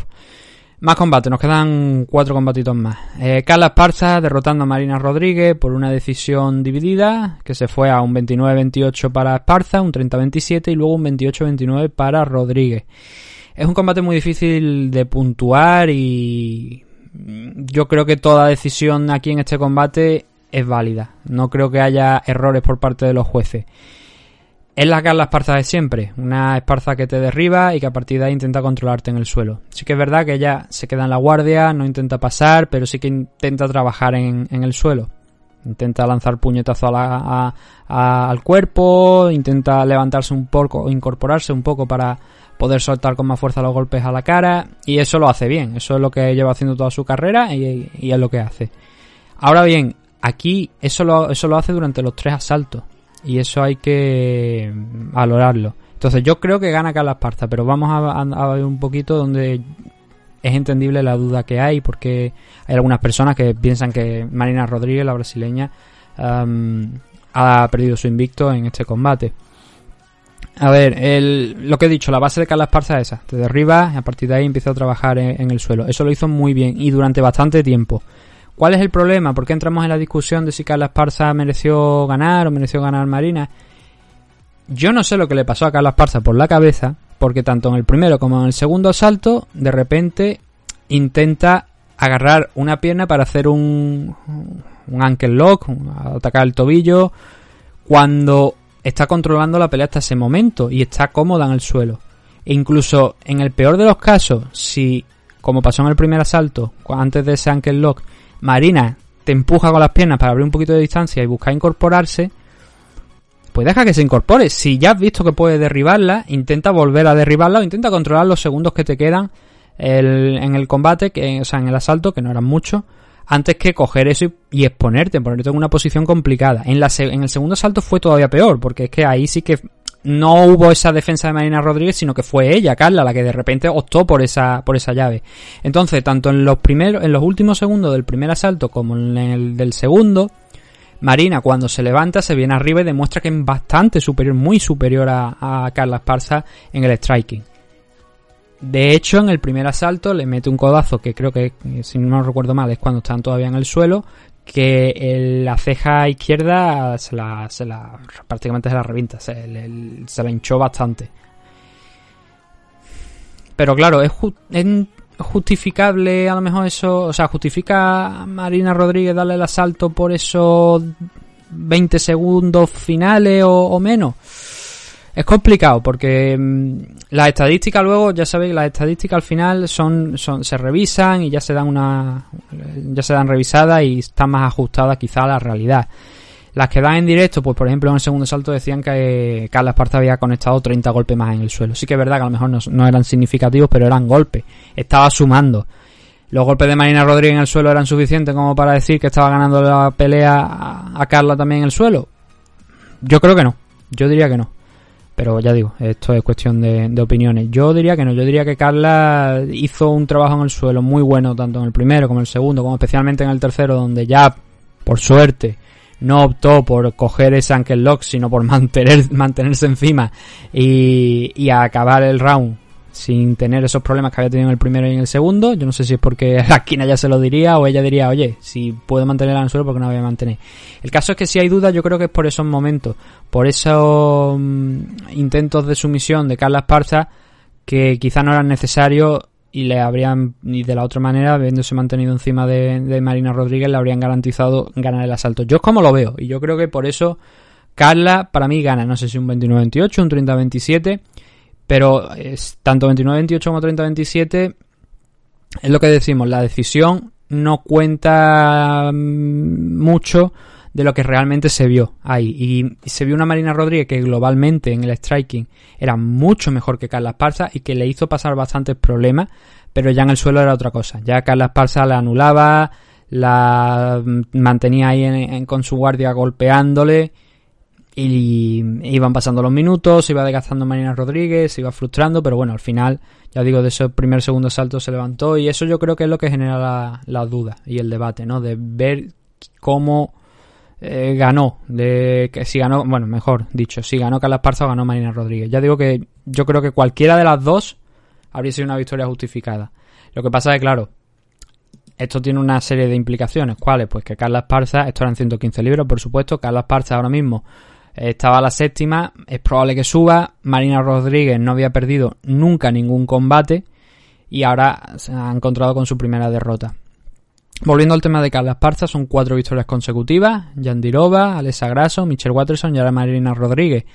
Es difícil, ¿no? Que vaya a estar por el título, pero oye, se mantiene en esa, en esa posición, no la pierde y quién sabe, teniendo en cuenta que ahora la campeona es Weili Zhang, si sigue ganando, puede que encuentre alguna oportunidad Carla Esparza, pero va a tener que seguir ganando antes de, de optar por el titu- al, título. Y luego Marina Rodríguez, que como digo, esta era su primera derrota profesional. Tenía dos victorias, no, sí, dos victorias en UFC y lo que es más difícil, dos empates. pocos luchadores empatan en UFC, ya había empatado ya dos veces, dos derrotas, dos empates. Esta es, como digo, su primera derrota. Se le vio muy bien, se le vio muy bien, lo que pasa que, claro, es lo que he dicho. El takedown, la, o sea, la defensa de takedown, los derribos, el suelo, es donde quizás flaquea un poquito más Marina Rodríguez. Pero en el striking ya se ha demostrado, lo, demostró el, el sábado contra Carla Esparza, que es superior, que tiene una buena técnica y que si sigue en esa línea, pues llegarán más victorias. Siguiente de los combates, Fabricio Verdún contra Alexander Gustafsson. el regreso de Gustafsson que se daba en la división Heavyweight. Un Gustafsson que creo que eran 240 libras, me parece, me va a permitir que lo mire. 240 libras dio en la báscula, más o menos lo que tiene Fabricio Verdún. Había polémica entre ellos porque Gustafsson decía que le había partido la nariz en un entrenamiento a Verdún y, cosas así. Entonces había algo de polémica entre ambos. El estilo de Ale la verdad es que no ha cambiado, sigue siendo el mismo. El, footwork, el yendo a banda a banda, el utilizar el, alcance. Y en eso estuvo bien. El tema, ¿cómo se produce esta victoria por sumisión de, de Verdún? Pues Alex entra al choque, entra a golpear, golpea bien y eso obliga a, Verdún, por- para quitarse el problema, el, el ir al suelo y el intentar el batallar para conseguirlo le cuesta, le cuesta eh, derribar a Gustafsson, pero finalmente lo consigue y además es que incluso gana la espalda. A partir de ahí, pues eh, empieza a girar un poquito, viendo que la espalda no lo tiene muy bien y opta por un armbar, Verdún, saliendo por encima de, de Gustafsson, agarrando. Eh, Alex defiende al principio, pero la verdad es que ya estaba bastante perdido. A mí me da la sensación de que el combate ya estaba, entre comillas, bastante perdido, porque teniendo en cuenta que estábamos hablando de, de Fabricio Verdún, un campeón mundial en Brazilian Jiu-Jitsu, múltiples veces campeón mundial en Brazilian Jiu-Jitsu, es difícil que deje escapar esa sumisión. En Gustafsson, como digo, intentó defenderlo agarrando los brazos, pero claro, eso llega un momento donde o bien se te va o a base de golpes te lo abre y lo que pasó fue eso, que al final se le escapó el candado que tenía Alex y ya estiró el brazo completamente en Verdún para instantáneamente la victoria porque Gustafsson tapeó en ese momento en el que ya se eh, extendía el brazo Fabricio Verdún. Verdún creo que tiene dos peleas todavía más en contrato con UFC y luego ya pues se verá qué es lo que, qué es lo que va a hacer, pero necesitaba esta victoria, la verdad. Había estado esos dos años de parón con el tema de la, de la usada y, y tal, y eh, peleó en mayo contra Oleinik, fue una derrota que la verdad es que se le vio bastante fuera de lo que normalmente hem- hemos visto en la carrera profesional de Verdún. Aquí, pues por suerte para él, lo estaba pasando entre comillas no bien, vamos, no vamos a decir mal, vamos a decir que no lo estaba pasando demasiado bien en, en el striking y optó por la, y además fue una pelea rápida, fueron dos minutos y medio, optó por el suelo y ahí ya demostró el grandísimo nivel que tiene porque es uno de los luchadores más temidos en el suelo de, de toda, no solamente de UFC, sino de toda la historia de las MMA, porque la verdad es que es uno de los grandes practicantes, uno de los mejores practicantes brasileños en Jiu-Jitsu que ha pasado por la historia de, este deporte y sobre todo por la división heavyweight. Le preguntaban a, a, Big, a Big John McCarthy que si creía que Verdún era el luchador que más, eh, luchador de Brazilian Jiu-Jitsu que más éxito había tenido en UFC, ¿no? O en UFC en las MMA. Y decía Big John McCarthy en una de estas tantas chorradas que creo que dice, porque últimamente está diciendo bastante, lo que yo creo, por lo menos bajo mi punto de vista, que son bastante chorradas. Mira que yo digo chorradas, pero eh, las de Big John McCarthy son incluso peores. Porque dice que no, que para nada, que Oleinik, que tiene 47, creo que eran 47 sumisiones, me parecen 59, más de 50 peleas, eh, tiene ya yo creo más de 60 peleas Oleinik. Em, eso, que, que Oleinik, como tenía más sumisiones, más victorias por sumisión, pues que no, que era mejor. Y digo yo, bueno, bueno, si nos ponemos así, Travis Fulton es el mejor noqueador y, y, luchador de Brazilian Jiu-Jitsu de la historia porque tiene el doble de sumisiones de las que tiene Oleinik y el doble de KO de, los que tienen muchísima más gente. Comentario chorra de la verdad de, de Bill John McCarthy, que ahí creo que ha estado desacertado. Pero bueno, lo importante es eso. Gustas son. Vamos a ver, ¿no? Yo creo que ahora sí que es una incógnita. Son ya tres derrotas consecutivas, lo que pasa es claro, ese regreso que hizo desde el año pasado a la división Heavyweight, ahora, y yo se le vio bien, yo creo que, que estuvo estuvo bien, sí que es verdad que claro, la pelea era complicada, pues estaba peleando contra Verdún y cuando eso tocó el suelo se le complicó mucho, pero físicamente se le veía bien, y si él se encuentra bien en la división Heavyweight, bienvenido sea, yo creo que ya no tiene necesidad de demostrar nada, si quiere continuar yo creo que lo más acertado sería eso, la división Heavyweight. Ha cogido una pelea complicada, porque aunque Verdún esté el número 14 en los rankings, es una pelea muy complicada, un tío que ha sido campeón, que derrotó a Fedor, que derrotó a Cain Velázquez, luchador muy difícil. Gustafsson lo ha intentado, no lo ha salido, pero espero que ya digo que esto no le suponga impedimento alguno para seguir peleando y que lo veamos más aquí en la división heavyweight de, de UFC.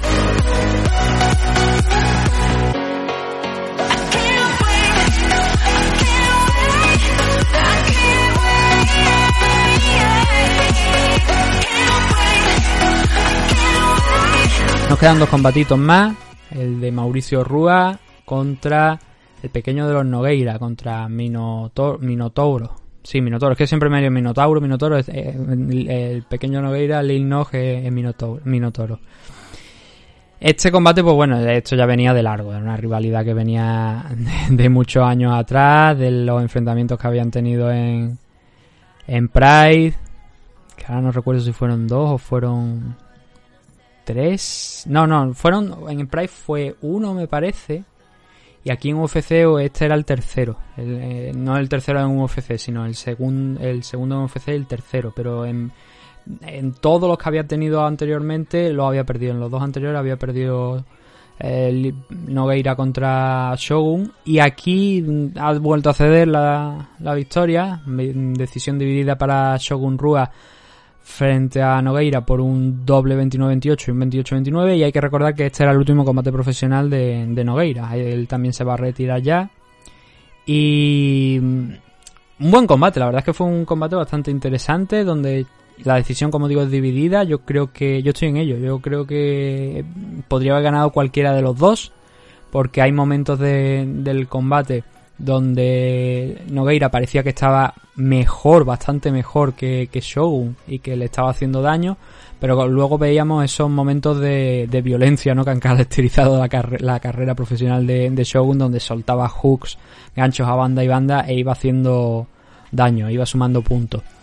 La diferencia mm, es un combate que yo recomendaría que no mirarais las estadísticas, que vierais el combate porque ya digo, la diferencia es mínima y los asaltos para mí lo pueden ganar cualquiera. Sí que es verdad que yo el primero a mí, por ejemplo, me parece que lo gana Nogueira porque mm, a pesar de que al principio Rua pues tenía un control bastante evidente de la pelea, se le fue yendo y, Show, y Nogueira le fue haciendo daño con algunos golpes.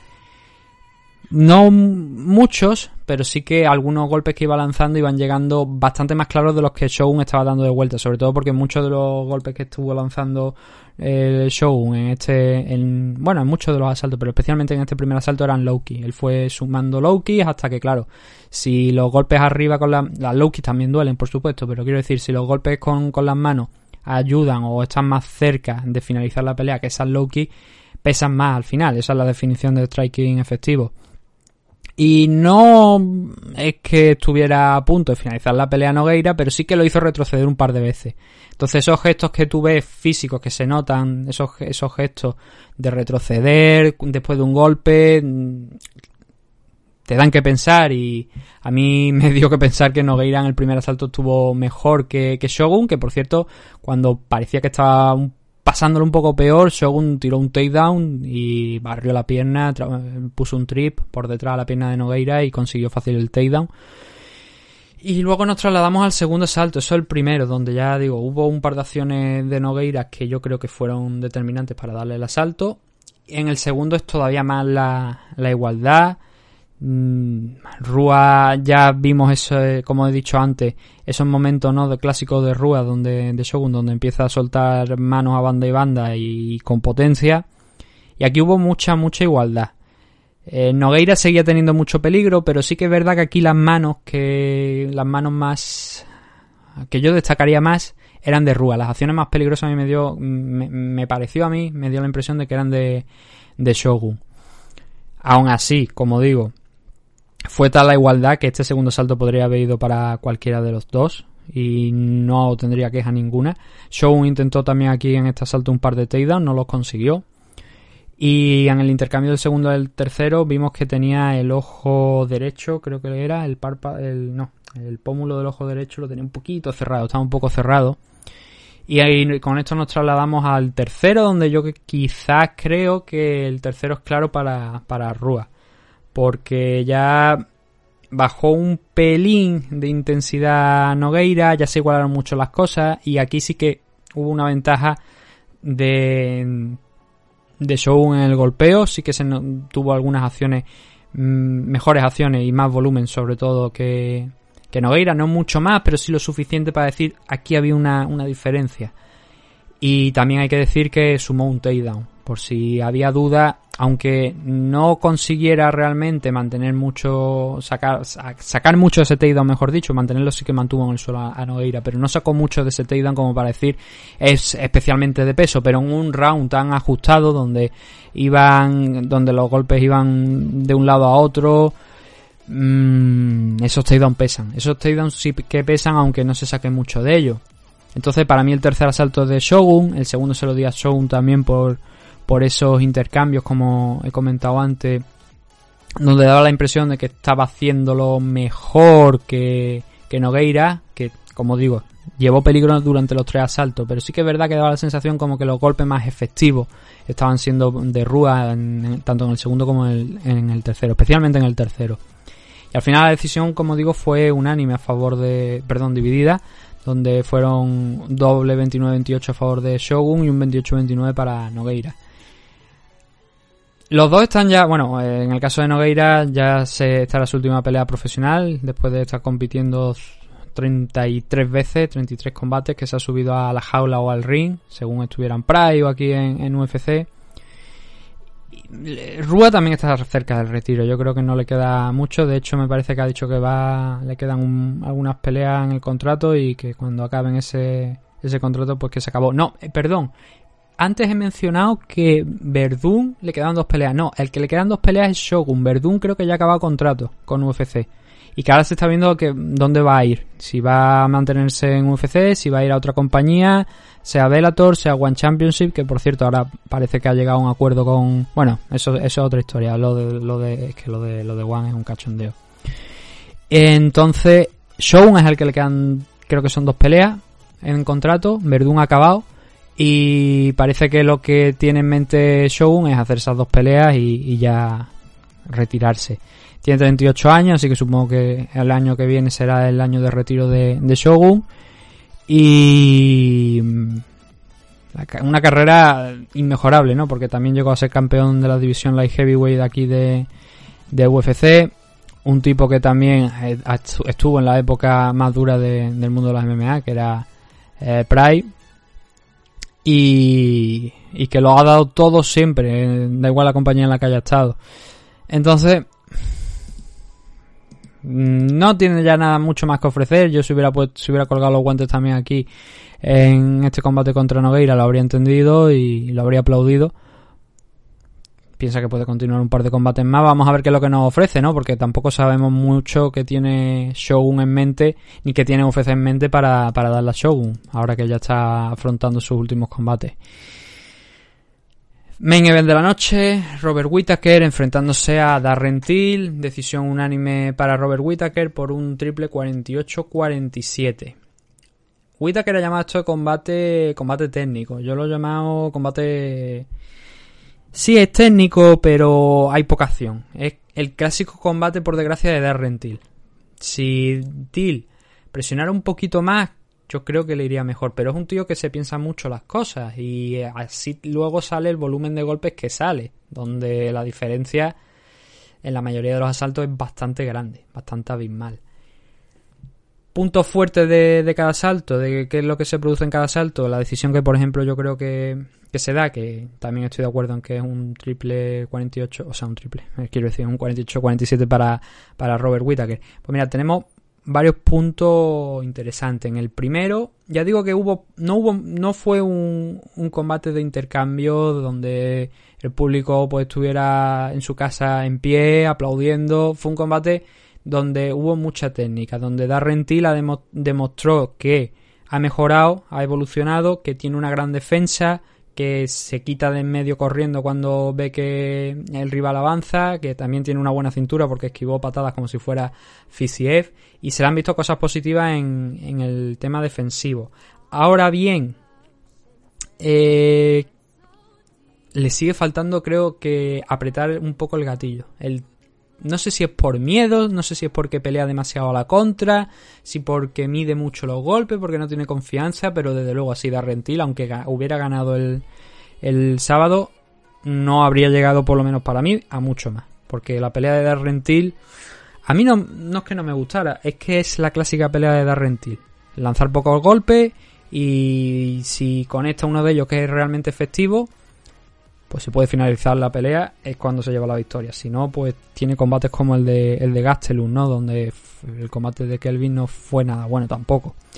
¿Qué pasó en el primer asalto? Pues como digo, poquitas cosas que la verdad en, en el primero, no mucho, pero sí que hay una cosa que es destacable. Y es que Till pone un codo perfecto en timing, mientras Whitaker también avanzaba y estaba intentando golpear, y eso hace que Whitaker caiga. Caiga, cae, hace daño, consigue ese knockdown Darren Till, aunque luego las estadísticas estoy viendo que no la consideran como, como un knockdown. Y gana un poquito, o sea, suma unos pocos de puntos en el suelo también golpeando, pero casi al instante vuelven a, a pie. Entonces, eso, ese, ese codo que le lanza, teniendo en cuenta que Whitaker luego no consiguió, intentó algún derribo, pero no lo consiguió y que no fue tampoco muy productivo, digámoslo de esta manera, el, especialmente ese codo, ese knockdown, determina, inclina la balanza en este primer asalto para Darren Till sin ninguna duda. Es lo más destacable del primer round, no hay mucho como digo, pero es especialmente destacable ese momento. Y algo que también hizo Darren Till fue eh, salir los primeros 30 segundos bastante fuerte, bastante con bastante intensidad, intentando apretar ahí en esos 30 segundos. Luego ya se estabilizaba un poquito y volvía a ser el Darren Till de siempre.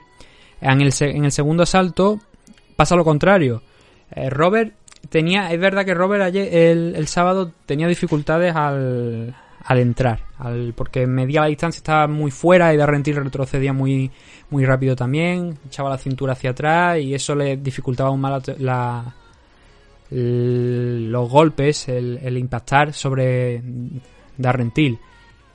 Pero en este segundo salto sí que lo consiguió. Él tenía que lanzar las manos hacia arriba, la diferencia de altura también entre uno y otro. Lanzaba las manos arriba, los overhand o las voleas, y en una de ellas llegó. Llegó, le dio con, con la derecha y consiguió un knockdown sobre Darren Till que mm, fue sobre. quedaban todavía tres minutos y medio más o menos de- del asalto, así que tuvo mucho tiempo para trabajar.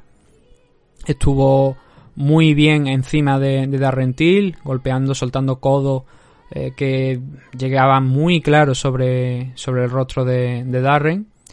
Y lo que pasa que pasó un poquito también como en el primer round, ¿no? Donde Whitaker se levantó, sí que, o sea, quiero decir, Whitaker se levantó en el primer asalto, que Till también lo consiguió.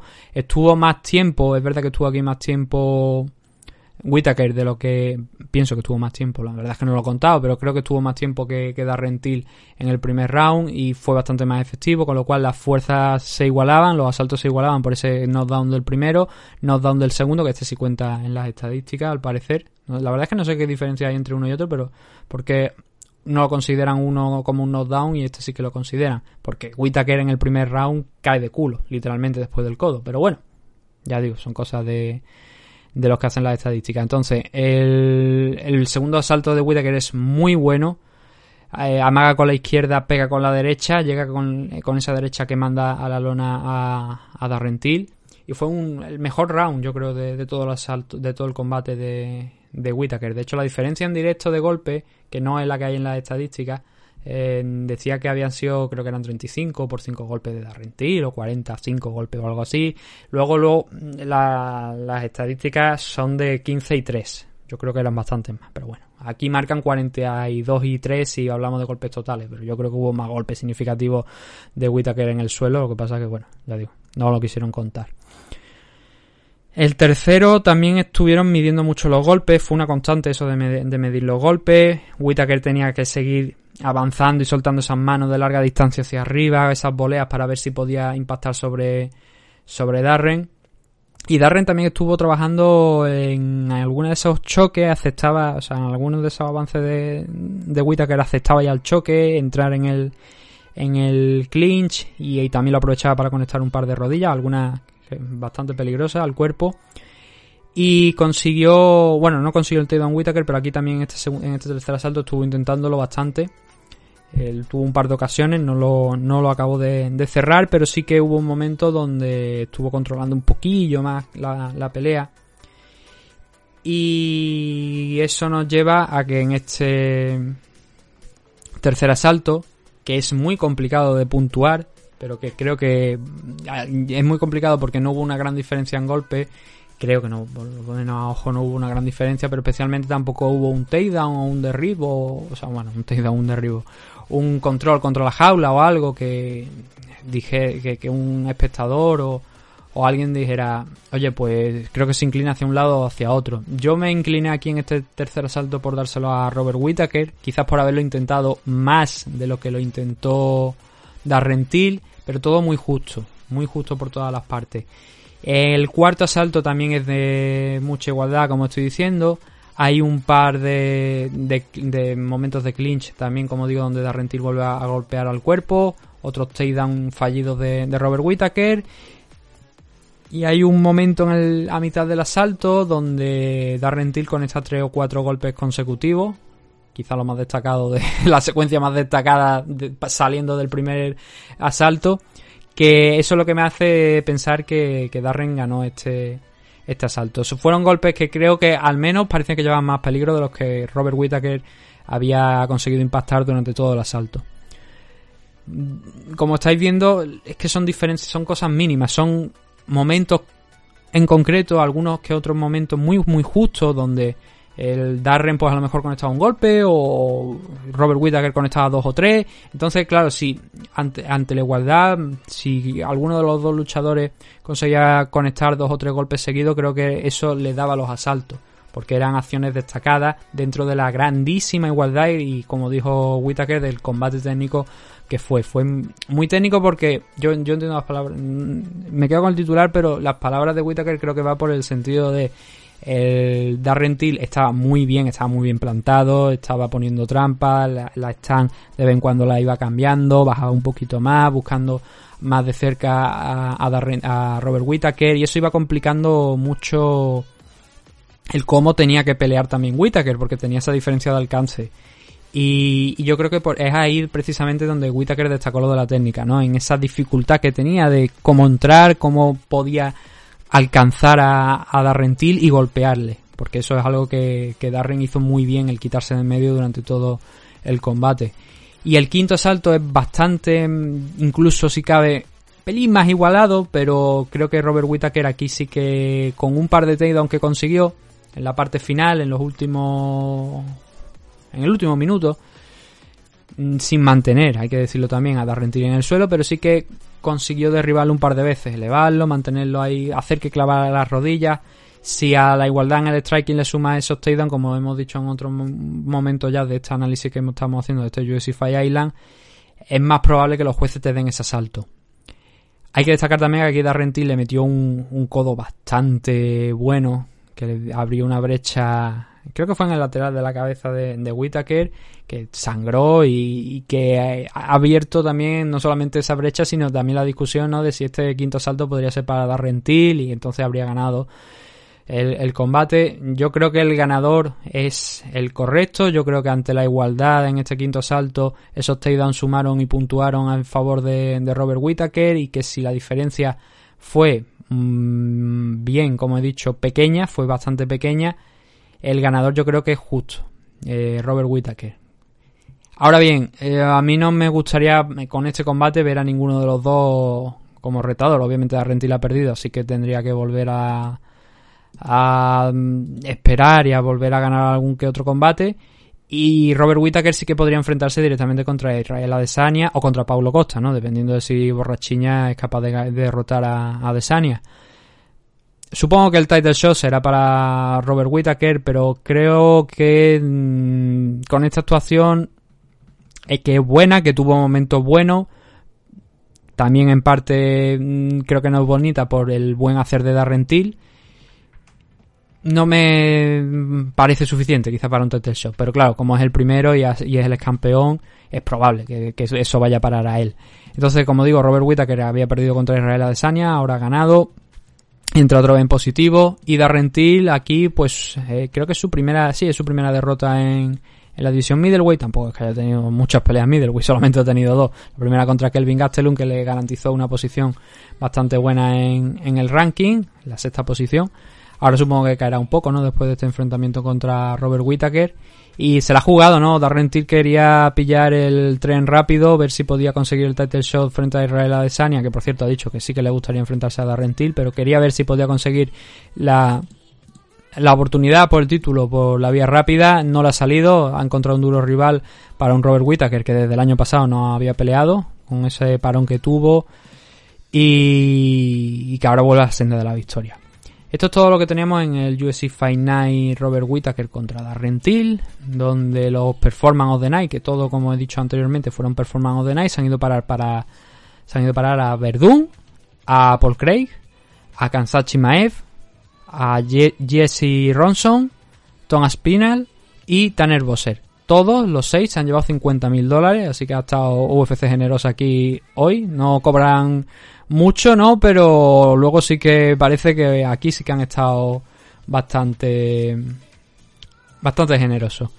El siguiente de los eventos, como digo, va a ser esta misma semanita ya, que había un main event que es estipulado, pero que se ha caído a última hora. El evento finalmente va a ser el UFC Fight Night Branson contra Chavasian en 185 libras y la pelea que se ha caído era el Holly Holm contra Irene Aldana porque Irene Aldana al parecer ha dado positivo por coronavirus y no es una car, digamos... Las ha, las ha tenido mejores UFC, pero sí que es verdad que hay algunos nombres aquí que, hombre, está el Derek Branson contra Emen Sabasian, que están bien rankeados en la división well, eh, middleweight. Jojo, Joan Calderwood enfrentándose a Jennifer Maya, también puede ser un buen combatito, la verdad. Vicente Luque contra Randy Brown, siempre está bien ver a Vicente Luque en 170 libras. Lando Banata frente a Bobby Green, Kevin Holland contra Trevin Giles. Hay combate eh, interesante. Luego hay un Herman contra Gerald Medhar que va a pelear aquí en 205 libras, que me parece un combate muy muy interesante. No sé si es el debut de Merhair en 205. Sí que es verdad que creo que me suena que en UFC nunca en 205. No sé si, como digo, si es el a nivel profesional es, su debut. No, estoy viendo que tiene aquí alguna pelea en, en 205 libras anteriormente, pero sí que aquí dentro de UFC toda su carrera la ha desarrollado en 185, así que va a ser interesante verlo en 205. Además de un veterano, precisamente como, como es Herman, ¿no? Y eso es todo lo que teníamos aquí en, en este UFC, lo que vamos a encontrarnos la semana que viene. Y ahora lo que vamos a hacer es eh, despedirnos, vamos a subir volumen, bajar volumen. Cuando volvamos nos vamos a despedir en este MMA Adicto 298.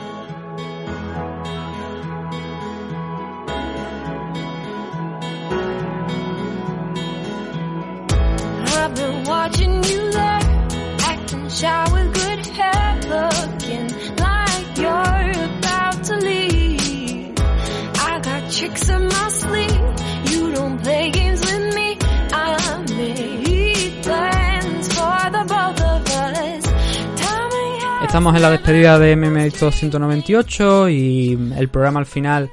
eh, vosotros lo estáis escuchando íntegro todo, mm, se ha grabado por parte y no ha salido al final el, el lunes, no he podido sacarlo el lunes. Entonces, esto está saliendo el martes. Y hay una noticia, hay una actualización de que habéis escuchado en esa primera parte del programa donde hemos hablado de la situación de, de Xavi Moya y, y Jordi Calvet. De cómo estaban acampados en la Plaza San Jaume jun- junto a Tito Beltrán en huelga de hambre. Había una actualización que, como digo, por como se ha grabado por partes, pues he dicho, oye, voy a meterla aquí y, y así no dejo esa parte porque creo que sigue siendo importante porque ahora mismo la actualización es que se van a volver a abrir los gimnasios, eh, han hablado con finalmente van a permitir a, a la gente abrir los gimnasios, por lo que parece, por lo que me ha dicho Oscar Panadero. Entonces la huelga de hambre de, de Xavi y de Jordi ha acabado. Con un resultado bueno, por suerte, para ellos. Y, y entonces esa es la actualización que quería compartir con vosotros. Pero como digo, esto lo vais a escuchar a partir del martes, que es cuando se va a subir. Eh, lo he ido grabando por partes también, el programa. Y para no sacar todo ese y no tener que grabar mucho más de lo que ya tenemos en el programa, tener que volver a grabar partes y tal de- del, del MMA Dicto 198, he considerado eso.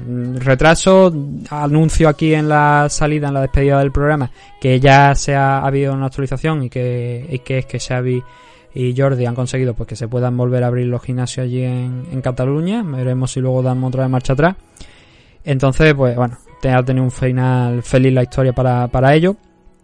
Y daros las gracias especialmente a todos vosotros por haberos, haber escuchado este programa, por también a los usuarios de Patreon y de Ivo Premium. Y vamos a ver, no sabemos lo que es lo que tenemos esta semana, porque nuestro horario es bastante caótico.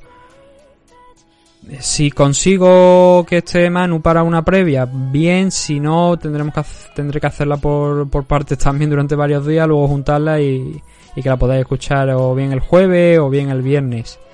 Tendremos que ir viéndolo, pero ya digo, el horario es cada vez más complicado, mucho más complicado. El domingo espero que sí que podamos tener eh, a Manu aquí y podamos hacer un programita, si no a ver si puedo contar con Oscar también para hablar un poco de la próxima CAR y de algunas otras cosas. Pero entendernos también, es verano, la situación está como está, se nos está complicando mucho cada día más, la verdad, el programa. Pero bueno, seguimos aquí haciéndolo y esperemos todos que hayáis disfrutado esta, esta grabación, este programa de Meme Adicto. Lo dicho, muchas gracias a todos y espero que podamos volver a, a escucharnos esta semana. Saludos.